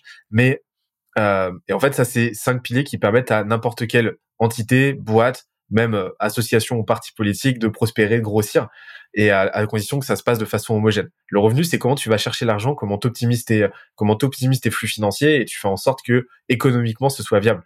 Euh, comment tu fais aujourd'hui euh, chez, chez pour vendre? Est-ce que c'est, est-ce que c'est un travail sales? Où tu vas vendre genre au téléphone en rendez-vous. Est-ce que c'est, est-ce que vu que tu, vu que es sur un produit plus low touch, tu vas vraiment miser sur ton funnel de conversion? Comment ça se passe aujourd'hui? Alors, un peu des deux, euh, mais ça devrait pas. Alors, je m'explique. En gros, aujourd'hui, on va dire 50% de nos clients s'abonnent directement après la création d'un compte gratuit. Donc, c'est vraiment le modèle freemium euh, parfait où les mecs vont créer un compte, ils vont être rapidement limités par le modèle qu'on a mis en place, et derrière, ils vont convertir, ils vont payer. L'autre moitié, ça va être des démos. Les gens vont pas forcément comprendre derrière certaines choses et vont prendre des démos avec nos commerciaux qui vont ensuite les convertir. Mais ça, c'est un peu un aveu d'échec parce que de, base, nous, l'outil devrait être suffisant pour comprendre les besoins de la plateforme. Parce que la problématique, c'est que quand tu as des solutions qui coûtent 50 euros par mois, tu peux pas te permettre derrière de mettre des commerciaux. C'est-à-dire, le mec, qui va passer une demi-heure, ton commercial va passer une demi-heure, une heure à expliquer un produit pour que derrière, potentiellement, le mec, il prenne un abonnement à 50 euros, c'est absolument pas rentable. Sauf qu'aujourd'hui, on touche un peu aux soucis qu'on peut avoir euh, sur l'aspect produit. Il n'est pas suffisamment abouti pour que une personne lambda, notre cible, une startup typiquement, une PME euh, même de plus grosse taille, convertisse directement. Donc là aujourd'hui, on a encore un système de démo en place à pour la moitié de nos clients pour que derrière on puisse les convertir plus facilement. Et comment ça se passe du coup la, démo, comment elle se passe? C'est une démo classique Vous avez as mis en place un script ou ça se fait de façon plus interactive, plus euh, à l'impro? C'est très humain. C'est vraiment des démos de 20 à 30 minutes.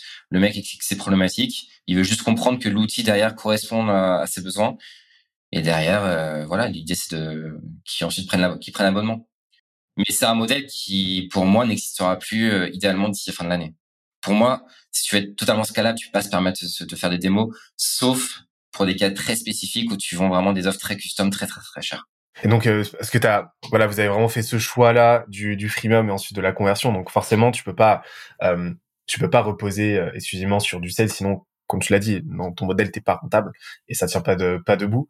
Euh, mais, mais potentiellement, en fait, ce qui est cool, c'est que tu crées déjà, tu t'accultures déjà à cet usage-là pour demain, si jamais tu veux aller up market, rapidement remettre le pied à l'étrier et euh, faire levier à la fois sur l'outbound que tu es en train d'expérimenter et en même temps sur euh, ta capacité à vendre et sur les process que tu es déjà en train de, de, mettre en place bah pour euh, bah pour rapidement accélérer sur des verticales un petit peu plus avec des tickets un petit peu plus élevés quoi. Donc en fait tu prépares déjà ce process là et tout ça tu le documentes ou tu ouais, comment comment ça se passe? Euh, tout est documenté, c'est-à-dire on a des scripts en interne pour les nouveaux, notamment c'est beaucoup plus simple pour les démos, pour les leur expliquer. Mais globalement, euh, enfin, c'était vraiment des procédures classiques. Il n'y a, pas de souci, tu vois. Et nous, on croit beaucoup à l'humain. C'est un marché où souvent les mecs qui ont des difficultés, qui prennent des démos, c'est juste parce qu'ils ont besoin de discuter avec quelqu'un. Donc, euh, on va pas trop scripter non plus. Quoi. Et vous avez essayé, par exemple, de faire des, tu vois, des démos groupées, tu sais, des, des lives, euh, des webinaires spécifiques euh, pour justement les gens qui veulent, tu as tes utilisateurs qui veulent un contact humain comme ça, euh, histoire de faire gros pierre ou pas? On voulait pas. Je suis pas, je suis pas très webinar. Et, euh, et là, on a fait une première webinar hier. On a finalement cédé parce que, comme tu l'as dit, il y a tellement de questions tout le temps qui reviennent. On s'est dit non, mais en fait, il faut faire un, truc tous les mois où justement c'est l'occasion de poser ces questions pour éviter que derrière on se retrouve euh, complètement submergé par des questions toujours les mêmes qui reviennent. Et du coup, on a fait notre premier webinaire hier qui a très bien marché. Donc euh, ça, c'est aussi une leçon. Euh, moi, j'avais l'impression qu'il y a une espèce de saturation par rapport au webinar. En réalité, non. Tout dépend de ce que tu abordes, tout dépend du, format de webinar. Mais si derrière tu restes sur du format, encore une fois, concret, à forte valeur ajoutée, tu trouveras ton public. On m'a posé la question hier de est-ce que finalement tu vois les canaux, le contenu, ça se sature pas? Est-ce que les gens n'ont pas marre? Et, euh, j'ai répondu que, non, les, gens saturent du, du, contenu euh, pourri en fait. Tant que tu fais de la qualité, tant que tu apportes de la valeur, tant que tu arrives à être un signal parmi le bruit ambiant, ça se passera bien quoi qu'il arrive. Et il faut pas angoisser là-dessus. Par contre, c'est sûr qu'il y a de plus en plus de concurrence et que le contenu doit être de plus en plus qualitatif. Et, euh, donc oui, dans le cas d'un webinar, les webinars intéressants, bah, ça fonctionne toujours, il hein, n'y a pas de souci. Sauf que le problème, c'est que 90% des webinars que tu vois, c'est vraiment mais chiantissime. Et, euh, et du coup, c'est effectivement ça biaise ta perception parce que tu as l'impression que tu vois qu'il y a personne dans les lives. Moi, j'ai vraiment eu des webinars à, à 6-7 personnes et tu dis, ah, en fait, les gens, ils veulent pas faire de webinar. Mais comme tu l'as dit, non, c'est juste que personne n'a envie de se taper un webinar qui dure deux heures sur des sujets hyper creux et qui apporte rien. Exactement. Et, et là, là, en fait, on parle en plus d'une typologie spécifique de webinar. Dans ton cas, de ce que j'ai compris, c'est des webinars accès conversion, où là, tu veux éduquer autour de ton produit, c'est ça? Là, c'est pas des webinars top funnel, en fait. Toujours pareil, sur une problématique euh, à laquelle répond l'outil. Et derrière, tu vends pas l'outil directement, mais en présentant la problématique, les solutions, etc. Derrière, forcément, euh, tu convertiras. En fait, le, tu vends. Pour moi, le marketing est au service des ventes. Et plus le marketing est sincère, authentique, moins ça se voit que derrière euh, c'est pour vendre. Bah plus tu vends en fait. C'est contre-intuitif, mais il faut pas chercher à vendre. Moins tu cherches à vendre directement, plus tu seras efficace. On, en revient à un truc que je répète tout le temps, mais c'est, vrai, hein, tu vois, il faut que les gens le comprennent, c'est que le marketing et la vente sont de moins en moins transactionnels et de plus en plus relationnels. Plus tu investiras dans cette relation, plus mieux ça se passera en fait. Faut pas, ouais, comme tu l'as dit, euh, arrêter d'être pushy, juste apporter de la valeur et être là au bon endroit au bon moment et faire en sorte que les gens pensent à toi. C'est juste ce travail, tu vois, de, positionnement, donc euh, d'être unique, branding d'être évident et distribution d'être vu. Et à partir de là, ça se passe bien. Exactement, c'est être vu, apporter de la valeur. Derrière, ça peut que bien se passer, quoi. Et, et, et, du coup, là, là, revenu dit aussi euh, offre, tu vois. Euh, donc, modèle de pricing, euh, business model, etc. Tu vois, tout, tout, toute la terminologie que tu veux. Et d'où t'es venu ce choix-là du freemium? De dire, voilà, on va faire une version gratuite et on va espérer que les gens convertissent. C'était quoi la logique derrière? Plutôt que de te dire, on va faire un truc gated où il faut, faut s'inscrire ou avec éventuellement free trial? Depuis le début, notre objectif sur ce marché, c'est de simplifier la vie des gens en offrant un freemium, en permettant à n'importe qui de s'inscrire rapidement et de tester. Là encore, tu fais gagner du temps, tu, tu facilites la vie du, de ton futur client, de ton prospect. Et là encore, c'est par rapport aux concurrents. Nos concurrents, ils sont tous un système de démo. Mais c'est normal. Parce qu'en mettant en place un système de démo, tu peux derrière faire des prix à la tête du client. Et euh, c'est beaucoup plus intéressant, beaucoup plus lucratif quand on parle de budget potentiellement plusieurs milliers d'euros, voire des dizaines de milliers d'euros. Euh, là où à partir du moment où tu as un pricing fixe, bah, comme je te dis, moi, j'ai le somme quand je vois des agences qui ont des budgets illimités prendre un abonnement à 99 euros par mois, alors que si derrière on avait un système de démo avec un commercial, tu sais très bien que tu vendrais dix fois plus cher. Donc c'est c'est aussi un peu la, la problématique que, que tu peux avoir sur ce type de modèle, mais derrière ça nous permet voilà d'avoir à l'heure où je te parle, on a peut-être eu 5 6 inscrits, potentiellement deux mecs ont payé et, euh, et c'est quand même pour moi c'est un modèle qui, qui est génial parce que tu n'es pas dépendant de tes sales, parce que tu peux euh, faire d'autres choses en parallèle qui sont plus intéressantes d'un point de vue business, sans avoir forcément 7-8 commerciaux qui passent leur journée à envoyer des mails, à rappeler, etc. Et ça reste aussi l'idée que le produit doit faire le travail pour toi, pour ton équipe sales, sans que derrière tu aies besoin de pusher euh, trois, quatre fois. Quoi. Bah, on, on, en, tu sais, on parle souvent de marketing driven, product euh, driven, c'est product led, euh, croissance, sales driven, etc. Où en fait, ta croissance va être portée soit par ton produit, soit par euh, tes commerciaux, etc., ou par ton marketing. Moi, j'ai l'impression, tu vois, que l'intérêt du freemium, bon, tu l'as dit, sur encore une fois un bon produit bien positionné, euh, bien marketé, tout ce que tu veux, euh, c'est la capacité en fait derrière à ne plus dépendre de de sales, de des commerciaux, ne plus dépendre de de de de, de ta même même de ta, de ta distribution parce que si tu fais les choses bien, tu auras un bouche à oreille quoi qu'il arrive, tu auras une viralité euh, et tu auras une croissance organique, mais plutôt d'utiliser le commercial, d'utiliser euh, l'acquisition en en réponse directe, etc. comme euh, des moyens de propulser une croissance déjà existante et, euh, et c'est là en fait que euh, c'est là en fait que tu réussis à faire des grosses courbes qui augmentent très très fort, très très vite et de façon exponentielle. Euh, là où si tu dépends de ta force commerciale pour vendre, pour faire ton chiffre, pour pour tenir tes objectifs, bah ça va être très compliqué de t'en émanciper en fait, de, de, de, de t'en émanciper. Ça va être très très compliqué de, de, de faire grossir de, de faire grossir ta boîte de façon encore une fois organique, alors que ça reste le nerf de la guerre. Là, du coup, tu tu te, tu, tu, te tu te positionnes pas ça comme optionnalité et donc tu te poses les bonnes questions. La question de comment est-ce que je peux faire en sorte d'apporter le plus de valeur possible pour faire en sorte que mes clients soient tellement ravis qu'ils en fassent venir d'autres et ainsi de suite. Exactement. Et puis après, comme je t'ai dit, on pourrait pas avoir 30 euh, à 40 prospects par jour si derrière, à chaque fois, c'était une démo, on en aurait beaucoup moins.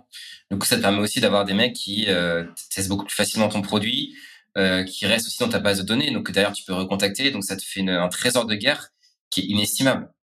Donc euh, nous, on est, on est très content de ce modèle. Maintenant, euh, comme je t'ai dit, je suis convaincu que si on était parti sur un modèle euh, comme nos concurrents, un modèle de démo exclusivement, avec derrière une customisation des prix en fonction des besoins, etc., je suis, on, serait potentiellement à deux voire trois fois plus en termes de chiffre d'affaires. Mais les deux trois fois plus, en fait, t'as compris que ça se ferait sur la durée, quoi. Et t'es pas, t'es pas aujourd'hui à courir après. Je préfère avoir 400 clients payants comme c'est le cas aujourd'hui, qui paient beaucoup moins cher, qu'avoir 20 clients qui paient très très cher, mais derrière, tu es très dépendant euh, de, de, ces clients. Et euh, c'est beaucoup plus intéressant même d'un point de vue humain, tu vois, d'avoir des clients un peu partout, dans plusieurs industries, plusieurs marchés. Et ça te permet aussi de faire plein de tests qui derrière te permettront de d'exploser. Parce que tu sauras que vu que tu as déjà 400 clients, tu en as 10 qui sont dans telle niche, tu sais que dans cette niche, ça marche beaucoup mieux que dans une autre, que dans telle piste, ça marche mieux que dans un autre. Et derrière, euh, c'est euh, encore une fois, c'est un trésor de guerre inestimable pour la suite. Et, là, là, du coup, on, a, on a fait le tour. Euh, on n'a jamais fait le tour, mais on a, on a quand même pas mal dégrossi la partie revenu.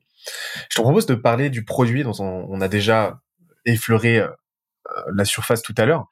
Mais Aujourd'hui, comment tu fais euh, Je sais que vous avez une grosse roadmap, grosse R&D, etc. Mais comment tu, comment tu fais aujourd'hui pour améliorer ton produit en, continu? Comment tu fais pour te rapprocher de, ta vision euh, et faire en sorte que euh, petit à petit la satisfaction client augmente ça, se passe comment? Nous, on a, en toute transparence, on a commis une erreur euh, souvent on répète, tu vois, aux entrepreneurs, mais je pense que quand c'est ta propre boîte, tu sais, t'as trop tendance à te dire non, mais ça c'est les autres, nous c'est pas pareil. En fait, la problématique quand tu es dans un marché qui existe déjà, avec des solutions concurrentes, tu as trop tendance à aller voir ce que font les autres. Et nous, on avait une boîte euh, aux États-Unis, on savait qu'elle cartonnait, ils avaient des chiffres de malades, et on s'est dit ah mais cette fonctionnalité qu'ils ont euh, derrière, elle a l'air euh, vu qu'ils cartonnent, on va la copier, on va la mettre sur Firecon. Et en fait, on s'est très rapidement rendu compte que c'est pas du tout comme ça que ça marche. C'est que derrière, ils avaient une, une audience différente, une cible différente qui correspondait particulièrement à cette niche. Et, euh, et, du coup, nous, quand on a sorti la fonctionnalité, derrière, on s'est rendu compte que, euh, en fait, ça, ça avait quasiment aucun impact parce qu'on répondait pas du tout à ce besoin par rapport à notre audience, par rapport à notre cible. Du coup, nous, à partir de ce moment-là, on s'est vraiment focalisé sur ce qu'il faut faire, c'est-à-dire nos utilisateurs, le marché. On a passé beaucoup de temps avec nos freemiums, ce qu'on faisait pas forcément avant, essayer de les recontacter, leur demander exactement pourquoi vous n'avez pas payé. Tu vois, quand tu as 30 à 40 personnes qui utilisent ton outil tous les jours de nouvelles, ça te donne encore une fois un trésor de guerre de ouf pour que derrière euh, tu saches euh, qu'est-ce qui manque, euh, quels sont leurs besoins et derrière nous on passe notre temps aujourd'hui comme tu l'as dit nos sales. Au final c'est pas enfin si c'est des sales mais ils ont un côté un peu CSM où ils vont passer beaucoup de temps à discuter avec les utilisateurs pour que derrière le produit puisse suivre. Donc beaucoup beaucoup de discussions tous les jours sur intercom, sur le chatbot, par téléphone pour vraiment bien comprendre quels sont les besoins. Et là, tu vois, ça fait quelques mois qu'on est en train de travailler sur un gros chantier qui est en gros le, CRM, parce qu'on s'est rendu compte que nos, nos, utilisateurs voulaient vraiment pouvoir discuter avec les influenceurs directement sur la plateforme. Donc là, on est en train d'intégrer tout ce volet et on est en train de finaliser pour euh, parce qu'on a parlé à nos utilisateurs, on l'aura peut-être pas fait si derrière on avait une méthode euh, plus axée sur la concurrence, ce qu'il faut jamais faire. Je te rejoins complètement. Et euh, parler à ces utilisateurs, ça, c'est un théorème. Hein. C'est euh, le, le, le, le, les propensions de réussite d'une boîte sont directement proportionnelles à l'intensité avec laquelle la boîte parle avec ses utilisateurs en continu, sans arrêt, sans arrêt, et, euh, et, euh, et à quel point elle va se foutre des, euh, des concurrents. Parce que tes concurrents ont fait les mêmes conneries que toi, en fait. Sauf que euh, ils sont de fait, ils en parlent pas. Donc, tu as un biais du survivant énorme qui va te, qui va te, qui va t'amener à, commettre les mêmes erreurs qu'eux, ou alors à réappliquer des, euh, des réussites de leur côté, mais qui dans ton contexte ne s'appliquent pas quoi. Et euh, donc c'est là que tu, tu peux tuer ta boîte. Euh, en fait, c'est humain. Tu vois tes concurrents qui lèvent, je sais pas, 15 millions, qui sortent des chiffres de malade. C'est humain de se dire, ok, ben en fait, faut qu'on fasse ça.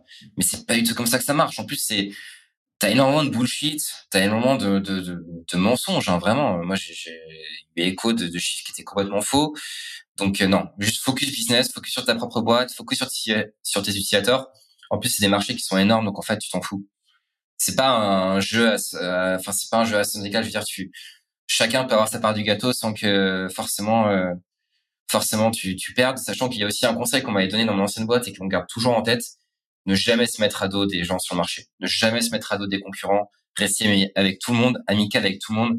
Si j'ai un conseil à donner, c'est hyper important. Pourquoi?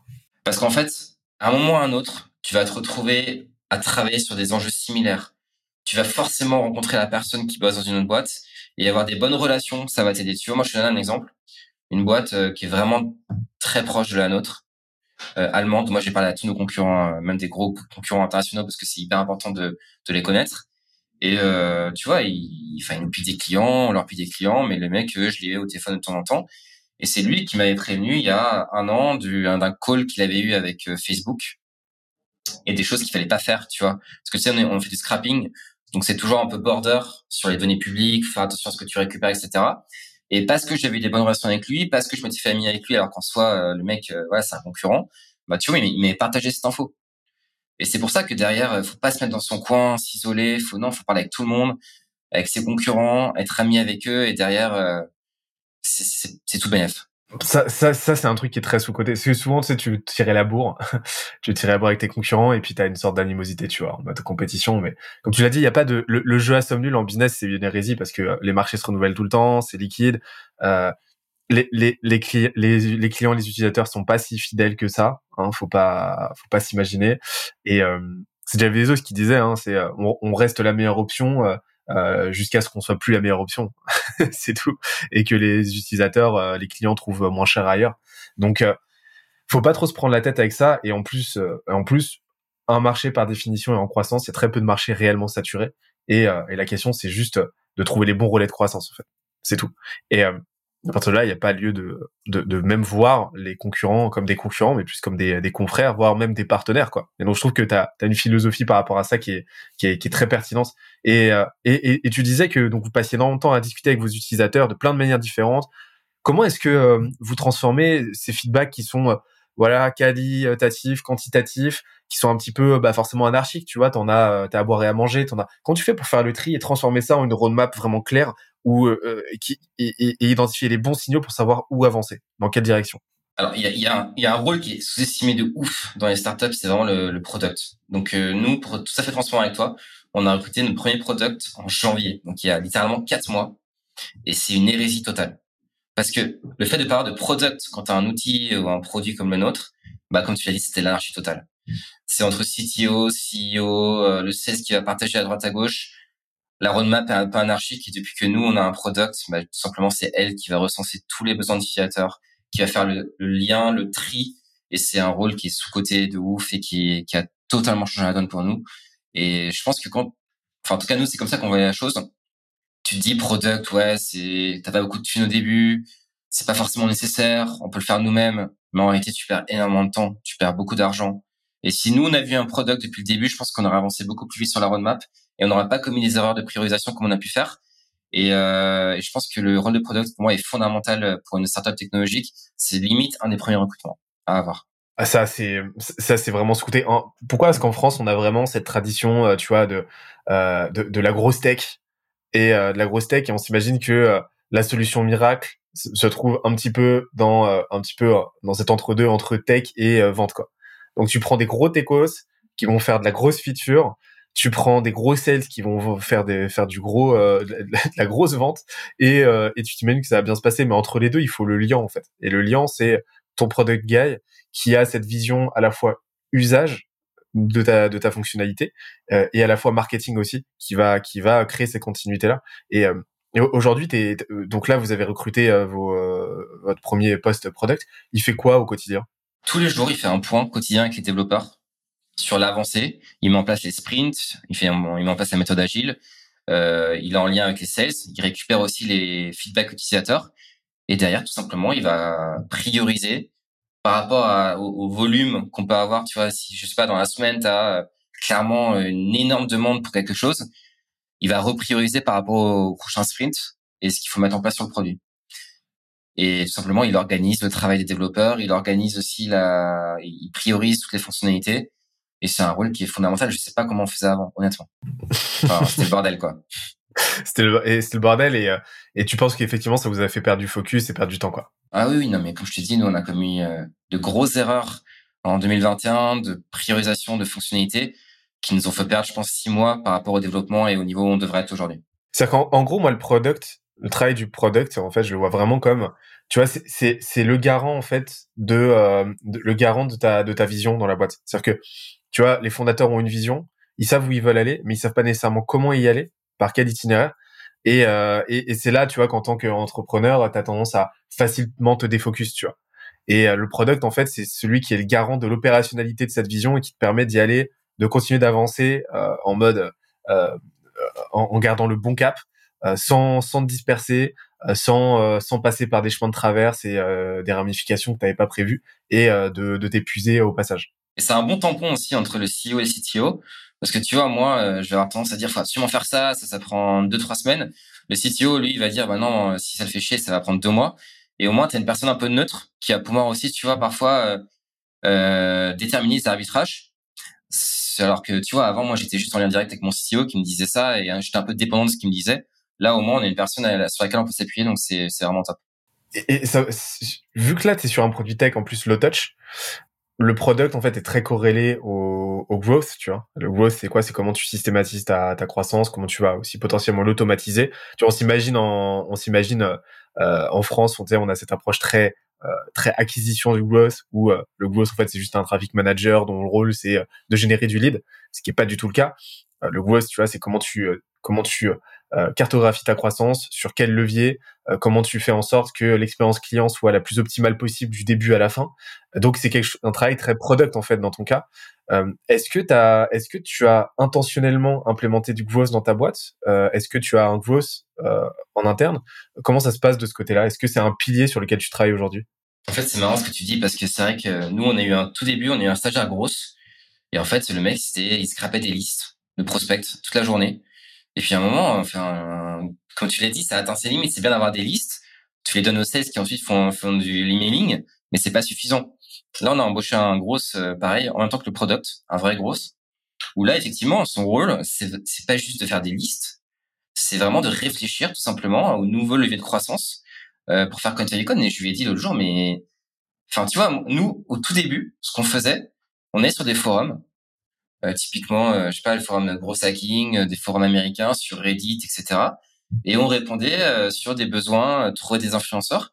C'était limite notre premier canal d'acquisition. Moi, je me rappelle un thread sur Reddit dans slash marketing où une personne avait dit j'ai du mal à trouver des influenceurs, comment on peut faire? C'est un thread qui avait un petit peu buzzé à l'époque. Nous, moi, j'avais juste commenté en mode lambda, bah, il y a Stuti Favicon, etc. Bah, ça nous avait ramené quelques clients américains. Et c'était littéralement cinq minutes. J'ai posté un commentaire, ça a pris cinq minutes et ça ramenait des clients. Là où euh, souvent on pense que le gros, ça doit être générer euh, des listes de 2000 prospects qualifiés, faire du code emailing, ça va te prendre une semaine, deux semaines pour que derrière les résultats euh, soient assez faibles. Donc pour moi, vraiment le gros, c'est comme tu l'as dit, c'est quelqu'un qui doit réfléchir comment faire grossir la boîte et quel levier utiliser. Et ça peut être tout et n'importe quoi. Donc c'est quelque chose aujourd'hui que vous faites, vous faites en, vous avez commencé à faire en interne? On a un mec exactement qui a rejoint l'équipe et qui s'occupe que de ça. D'accord. Ok. Et c'est quoi son rôle au quotidien? Son rôle au quotidien, c'est d'accompagner les sales euh, dans leurs demandes pour euh, identifier des nouveaux marchés, les prospecter et utiliser les leviers nécessaires. Donc ça peut être des listes euh, qui est de code emailing, ça peut être une campagne sur LinkedIn, ça peut être des forums, etc. Donc il y a plein de choses à mettre en place. Donc il fait un travail growth axé vraiment sales ops? Exactement. Il, il, il travaille avec les sales. Ok. Et ok, ça marche. Bah écoute, on a euh, on, a fait le tour des cinq piliers, enfin des quatre, non, je dis une bêtise, des quatre piliers opérationnels. Maintenant, je te propose qu'on prenne un peu de hauteur et qu'on aille parler de ton système entrepreneurial. Tu vois, bon, faut voir ça comme un diagramme avec euh, tu as les quatre piliers, marketing, euh, revenus, etc. Et en fait, tout ça, ça va ça va être orchestré par ton système entrepreneurial. C'est quoi? C'est ta vision, c'est tes valeurs, euh, et c'est euh, tes process. On a déjà parlé des process et c'est ta partie euh, people. C'est qui tu recrutes, comment, etc. moi, ça m'intéresse qu'on aille parler des trois premiers. C'est quoi ta vision aujourd'hui d'entrepreneur, tu vois, de CEO C'est où est-ce que tu as envie d'amener Favicon? C'est quoi ta mission, tu vois? Qu'est-ce que tu as envie Quel problème tu as envie de résoudre? L'économie de créateur, donc la créateur économie, c'est quelque chose qui est en train d'exploser. C'est quelque chose qui va être, pour moi, un pilier de toute boîte d'ici quelques années. Euh, toute toute boîte à un moment ou à un autre, dans sa stratégie de marketing, dans, sa stratégie de croissance, travaille avec des influenceurs. Et quand je dis toute boîte, c'est aussi du micro-market. Pour moi, la boulangerie du coin, potentiellement, qui s'installe, elle pourra faire appel à un influenceur local pour faire la promotion, tu vois. Moi, j'ai un cousin qui a ouvert un centre de coiffure à Boulogne. Bah, tu sais ce qu'on a fait? On a trouvé des 10 influenceurs à Boulogne, il les a contactés, il y en a un qui a fait une story et ça lui a, ça a boosté de ouf son business. Et du coup, ma vision à long terme, c'est que n'importe quelle boîte, si elle veut faire de elle pense à Favicon comme elle pense à un Lemnis typiquement pour un EDML, un Blue, etc., qu'il y ait cet outil SaaS qui soit un peu intégré dans un stack marketing de n'importe quelle structure euh, euh, qui veut faire du marketing ou de la croissance. Ça, c'est la vision vraiment de long terme. Et ça, je, je crois très fort. Donc, c'est vraiment devenir, voilà, devenir euh, le euh, l'évidence même en termes d'influence marketing. Tu es une marque B2B ou B2C. Demain, tu veux faire de l'influence marketing, bim, Favicon pour votre contenu, pour votre produit, il y a même pas de question qui se pose. Exactement, parce qu'aujourd'hui, quand tu regardes un peu le stack marketing des, des boîtes, des startups, des PME, il y a clairement un vide dans l'influence. C'est-à-dire, tu bosses avec des influenceurs, tu dis ah, je vais faire manuellement, ou alors je vais passer par une agence, mais tu penses pas à un outil en particulier. Il y a un vrai besoin. Ok, et, et je ressens une, une vraie, tu vois, dans, dans, tout ce que tu dis, tu vois, dans cette idée de, de pay forward, d'apporter de la valeur en continu, je suis désolé pour tous mes anglicismes, tu as cette idée vraiment de générosité qui revient très souvent, que je sens euh, très prégnante en fait. C'est quoi vos valeurs, tu vois? C'est quoi les valeurs Favicon aujourd'hui euh, qui, euh, qui transparaissent et, et, et, qui transparaissent chez tous les membres de l'équipe en fait? Moi, je crois beaucoup au karma dans le sens où derrière, si tu apportes de la valeur, si tu fais du, du bien, si, tu, si tes employés sont épanouis, en fait, c'est un cercle vertueux pour tout. Moi, je en fait, mon ancienne boîte, ma, première boîte, on l'a incubée à Texas aux États-Unis, elle a très bien marché. On a et du coup, j'ai côtoyé pas mal d'entrepreneurs américains à l'époque qui marchaient très bien et ils avaient tous, pour moi, cette valeur. C'était des gens bien en fait. Et je, pense qu'aujourd'hui, l'entrepreneuriat de plus en plus se dirige dans une société où, euh, tu vois, les, startups il y a 10 ans, 15 ans, où il fallait travailler de 8 heures à 23 heures, c'est plus tout le cas aujourd'hui.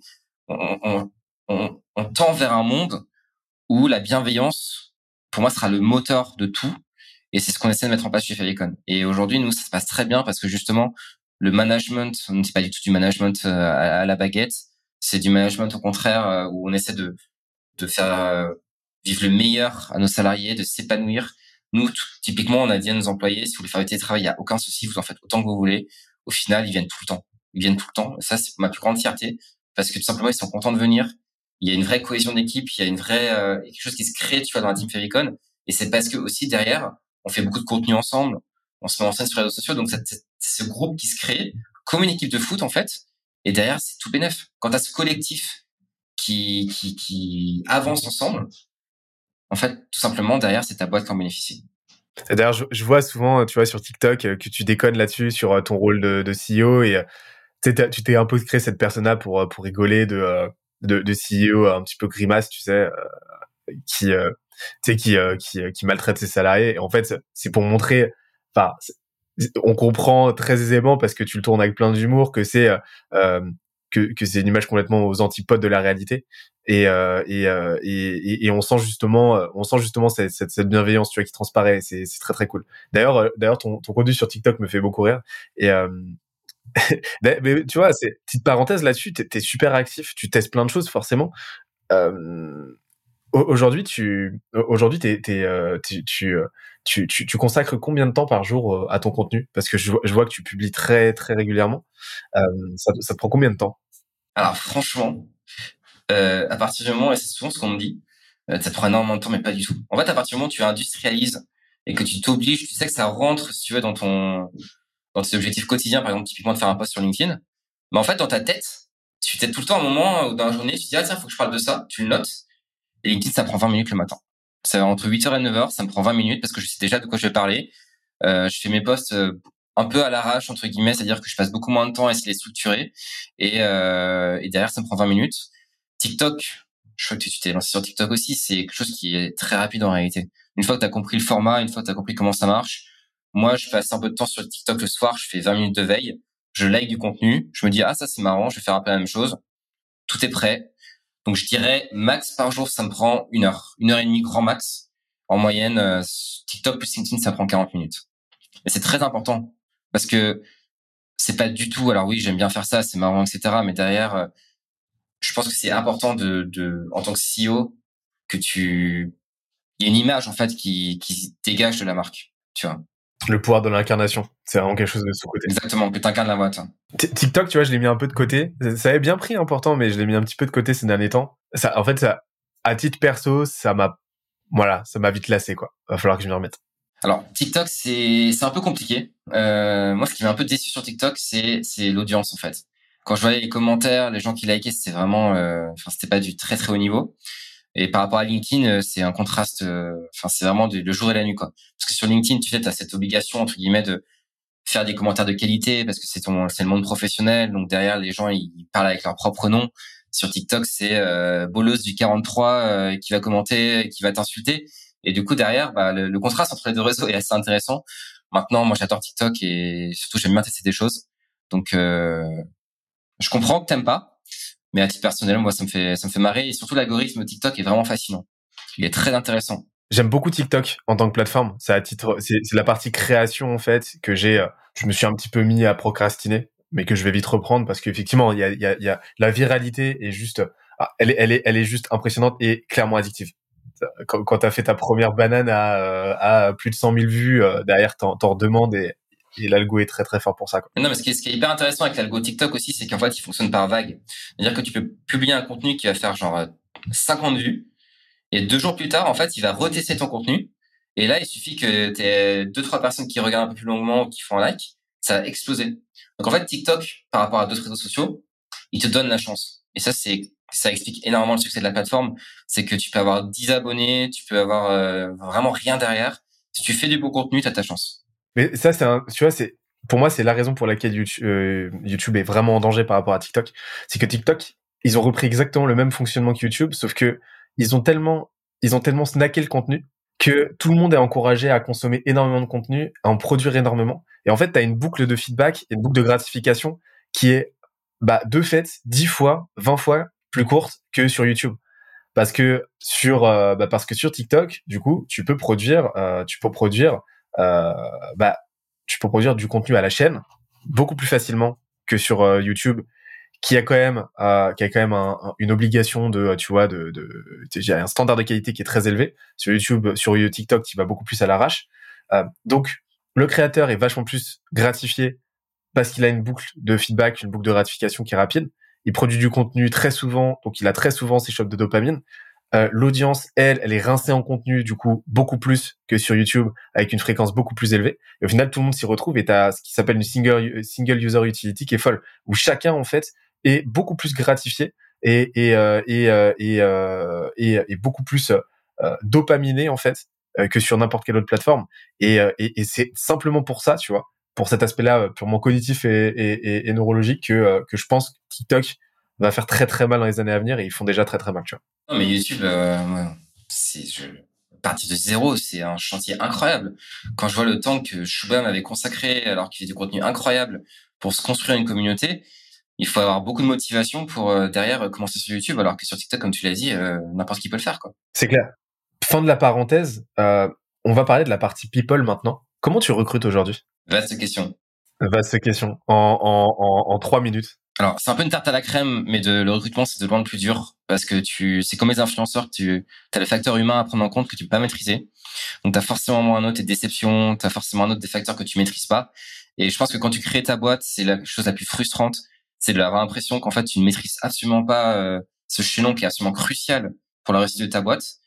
Euh, nous, comment on recrute de plus en plus honnêtement par réseau, euh, dans le sens où euh, tu vois, c'est pas par les offres d'emploi bizarrement qu'on trouve nos nos salariés, etc. C'est des gens qui vont nous contacter beaucoup plus en spontané, euh, qui vont nous contacter sur les réseaux sociaux. Et derrière, c'est des gens aussi qui sont les plus pertinents en plus, aujourd'hui, enfin, je sais pas, mais quand on fait des offres d'emploi, on se retrouve avec 95% de, de, de profils qui sont absolument pas pertinents. Donc, c'est un peu, il y, a, une frustration, j'ai l'impression, de ce côté-là, qu'on n'a pas réussi à résoudre. Mais globalement, nous, c'est beaucoup plus en spontané qu'autre chose. Ok. Donc, ça se fait, euh, ouais, c'est du feeling. T'as pas vraiment industrialisé le truc pour l'instant. Les posts, moi, quand je fais des posts, euh, tu vois, sur LinkedIn, euh, je fais un post tous les 3-4 mois qui recrute. Bah, à chaque fois, on recrute quelqu'un derrière. On a recruté notre grosse comme ça. Il avait vu passer mon poste, alors qu'il n'était pas dans mon réseau. Donc, euh, une autre raison de, de, faire du contenu LinkedIn, c'est pour le recrutement. Ah oui, c'est sûr. Bah, pour la marque employeur, ce que je dis à tout le monde, c'est euh, arrêter de penser à LinkedIn pour le client. quoi. C'est n'importe qui devrait faire du contenu, enfin n'importe quel entrepreneur B2C, B2B devrait faire du contenu sur LinkedIn, ne serait-ce que pour la marque employeur et ne serait-ce que pour recruter. Même moi, pour moi, un salarié, je veux dire, si Enfin, on le voit aujourd'hui. Moi, quand je reçois des profils, la première chose que je vais faire, c'est voir leur profil LinkedIn. Si derrière le mec a un profil solide, euh, derrière, tu vois qu'il participe un peu, il fait un peu de contenu. Mais pour moi, ça veut, ça, il y a tellement de valeurs derrière qui, qui sont véhiculées que son, son profil est valorisé de ouf, quoi. Et donc en fait là, bah, de par de par cet effet de réseau que tu mets en place avec ton contenu, etc., tu reposes plus sur la sérendipité, sur rencontrer les bonnes personnes, comme ça euh, plutôt que euh, un vrai process aujourd'hui de recrutement euh, qui voilà industrialisé avec avec des gros protocoles, des étapes à non plus finir, etc. On a des process forcément, tu es obligé d'en avoir, mais c'est compliqué. Après, c'est pour moi pour les 16 notamment, il y a quand même des process assez importants à mettre en place pour tester. tu vois, nous on avait recruté un 16 à l'époque qui était très bien sur le papier, qui paraît très bien l'entretien, et en fait on l'avait pas fait tester sur la partie vraiment écrite Et en fait, rapidement, on s'est rendu compte qu'à l'écrit, c'est une catastrophe. Il, ses mails étaient pas du tout à la hauteur. et ça, tu vois, ce genre de choses, bah, on était un peu con, mais on n'y pense pas forcément. Et on l'aurait vu directement pour les process. Donc, tu es obligé d'avoir un minimum de rigueur sur certaines, sur certains métiers. Après, tu vois, en marketing, c'est pas du tout le cas si en marketing on voit que le mec ou la meuf ils ont un profil de ouf euh, sur les réseaux sociaux, sur LinkedIn, un portfolio, des choses à montrer, euh, franchement on le prend direct. Et nous l'école euh, de moins en moins, le diplôme et tout c'est de moins en moins important et je pense que c'est le cas pour tout le monde. On a fait le tour de la partie système. Je te propose de conclure du coup notre notre échange là avec les minutes qui nous restent. Moi j'ai deux dernières questions. C'est je te prends un peu au dépourvu, mais c'est c'est quoi les trois livres, documentaires, films euh, qui euh, qui t'ont un peu retourné le cerveau et que t'aimerais euh, nous partager là comme ça, en mode bouteille à la mer? Déjà en livre, il y en a un qui nettement au-dessus c'est bon. On en parle souvent, mais The Art of Not Giving a Fuck, que je pense qu'il est une bible pour tout entrepreneur que tout le monde devrait lire, parce que, enfin, je sais pas si tu connais ce livre. Pas du tout. Pas du tout. En fait, c'est un livre qui te retourne le cerveau en mode, en fait, qui t'apprend à rien en foutre de tout. Et à partir du moment où tu comprends, tu vois, par exemple, avant une prise de parole en public, tu sais, t'as toujours plein de questions dans ta tête en mode, euh, les gens me regardent, ils pensent. Et en fait, une fois que t'as compris que dans la vie, tout le monde s'en fout de ce que tu fais, de ce que tu penses, et que les choses que tu fais, c'est pour toi, ça te retourne totalement le cerveau, et ça t'aide, mais de ouf, dans la vie de tous les jours. Et euh, globalement, tu vois, cette question, pour moi, enfin, après, je pourrais citer des livres des documentaires, mais c'est plus des créateurs à suivre. Et d'ailleurs, je vais te donner un petit scoop, parce que les gens qui sont jusqu'ici, il faut qu'ils soient récompensés on va sortir un observatoire international où l'idée c'est justement de donner qui sont les observateurs, les influenceurs, les créateurs qu'il faut absolument suivre pour de l'inspiration, pour du marketing, pour du sales. Tu vois, il y a un mec qui m'a énormément inspiré, c'est euh, Justin Welsh sur LinkedIn. Ses posts à chaque fois, mais ça me, enfin, ça m'inspire énormément. Et je pense qu'on va tendre aussi vers une, une époque où c'est s'écrit. Quand tu suis les bons créateurs sur LinkedIn, sur Twitter, mais c'est, c'est, c'est incroyable. Aujourd'hui, t'as pas besoin de lire des, des, des, tonnes de livres. Si tu suis les bonnes personnes, derrière, c'est quotidiennement 20, 25 minutes ton feed, ça t'apporte tellement. Et un Justin Welsh, il fait des posts, t'as peut-être deux, trois lignes, et à chaque fois, t'apprends quelque chose. Donc euh, nous, on va encore essayer d'offrir de la valeur au marché en donnant une liste de créateurs à suivre, ceux qui marchent le mieux, pour que derrière, si tu veux vraiment suivre 10 personnes inspirantes au marketing, bah, tu auras cette liste. Et, euh, et je pense que tout le monde devrait le faire, tout le monde devrait suivre ces personnes. Et c'est ce qui manque un peu en France aujourd'hui encore, pour être honnête. Il y avait Thibault Louis, il le disait. Et c'est vrai que sur Twitter et LinkedIn, on manque encore de type de contenu qui, qui est un peu inspirant et même si ça commence un peu à monter, et typiquement Thibault Louis, j'aime beaucoup ce qu'il fait. Pour moi, c'est les deux, euh, les deux assets les plus essentiels aujourd'hui, tu vois. C'est euh, un bon fil LinkedIn et un bon fil Twitter. Si tu as ces deux trucs-là, ta curation de contenu, elle est et aussi un bon fil YouTube. Si t'as si t'as ça, euh, tu seras plus jamais en manque de connaissances, tu seras plus jamais en manque d'idées de contenu, tu seras plus jamais en manque aussi de de, de connexions et de et de network et euh, et, et, et, pour moi c'est vraiment des compétences clés à maîtriser. Tu vois, c'est ça, ça va se constituer une vraie une vraie euh, un vrai fil un vrai fil d'actu en fait. Ouais, mais c'est pas évident. Tu vois, Twitter, on me dit tout le temps c'est de la merde ce réseau, c'est hyper violent, machin, mais pas du tout. C'est la folie. Faut juste suivre les bonnes personnes. Et Sauf que les gens, ils ont pas le temps, tu vois, de passer. Moi, Twitter, j'ai mis un an avant de vraiment aimer le réseau. Et c'est pour ça que derrière, nous, on va essayer d'aider les gens dans leur, leur choix direct.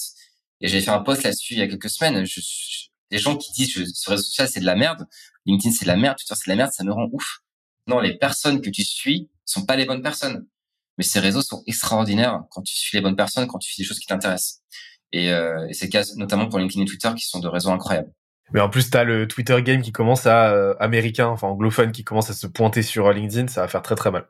C'est ce qu'on suit exactement dans les métriques justement, et j'ai hâte de pouvoir le montrer à tout le monde. Ah bah écoute, très très chaud de voir ça. Et euh, trois dernière petite question, trois conseils à donner, pareil, bouteille à la mer aux entrepreneurs qui nous écoutent. Les trois qui viennent. Alors le premier, c'est amusez-vous. Je dis tout le temps à l'équipe, mais si tu prends du plaisir dans ce que tu fais, en fait derrière tu feras que du bon travail, tu seras plus productif euh, ne vous forcez jamais à faire des choses qui qui vous plaisent pas. Suivez vos principes toujours. Euh, c'est hyper important. Ne les reniez jamais. Et, euh, et troisièmement, euh, profitez de la vie en fait. C'est le plus important et ne, priorisez jamais le travail par rapport au perso. Euh, c'est fondamental. C'est quand quand, quand le perso va, le pro va. Moi aux États-Unis, j'ai vu des entrepreneurs ultra successful ils font tous aujourd'hui la part des choses entre le privé et le pro. Moi, je me force. Jamais je pars au-delà de 19 heures. Parce que tu vois, j'ai ma copine, euh, j'ai envie de passer du temps avec elle.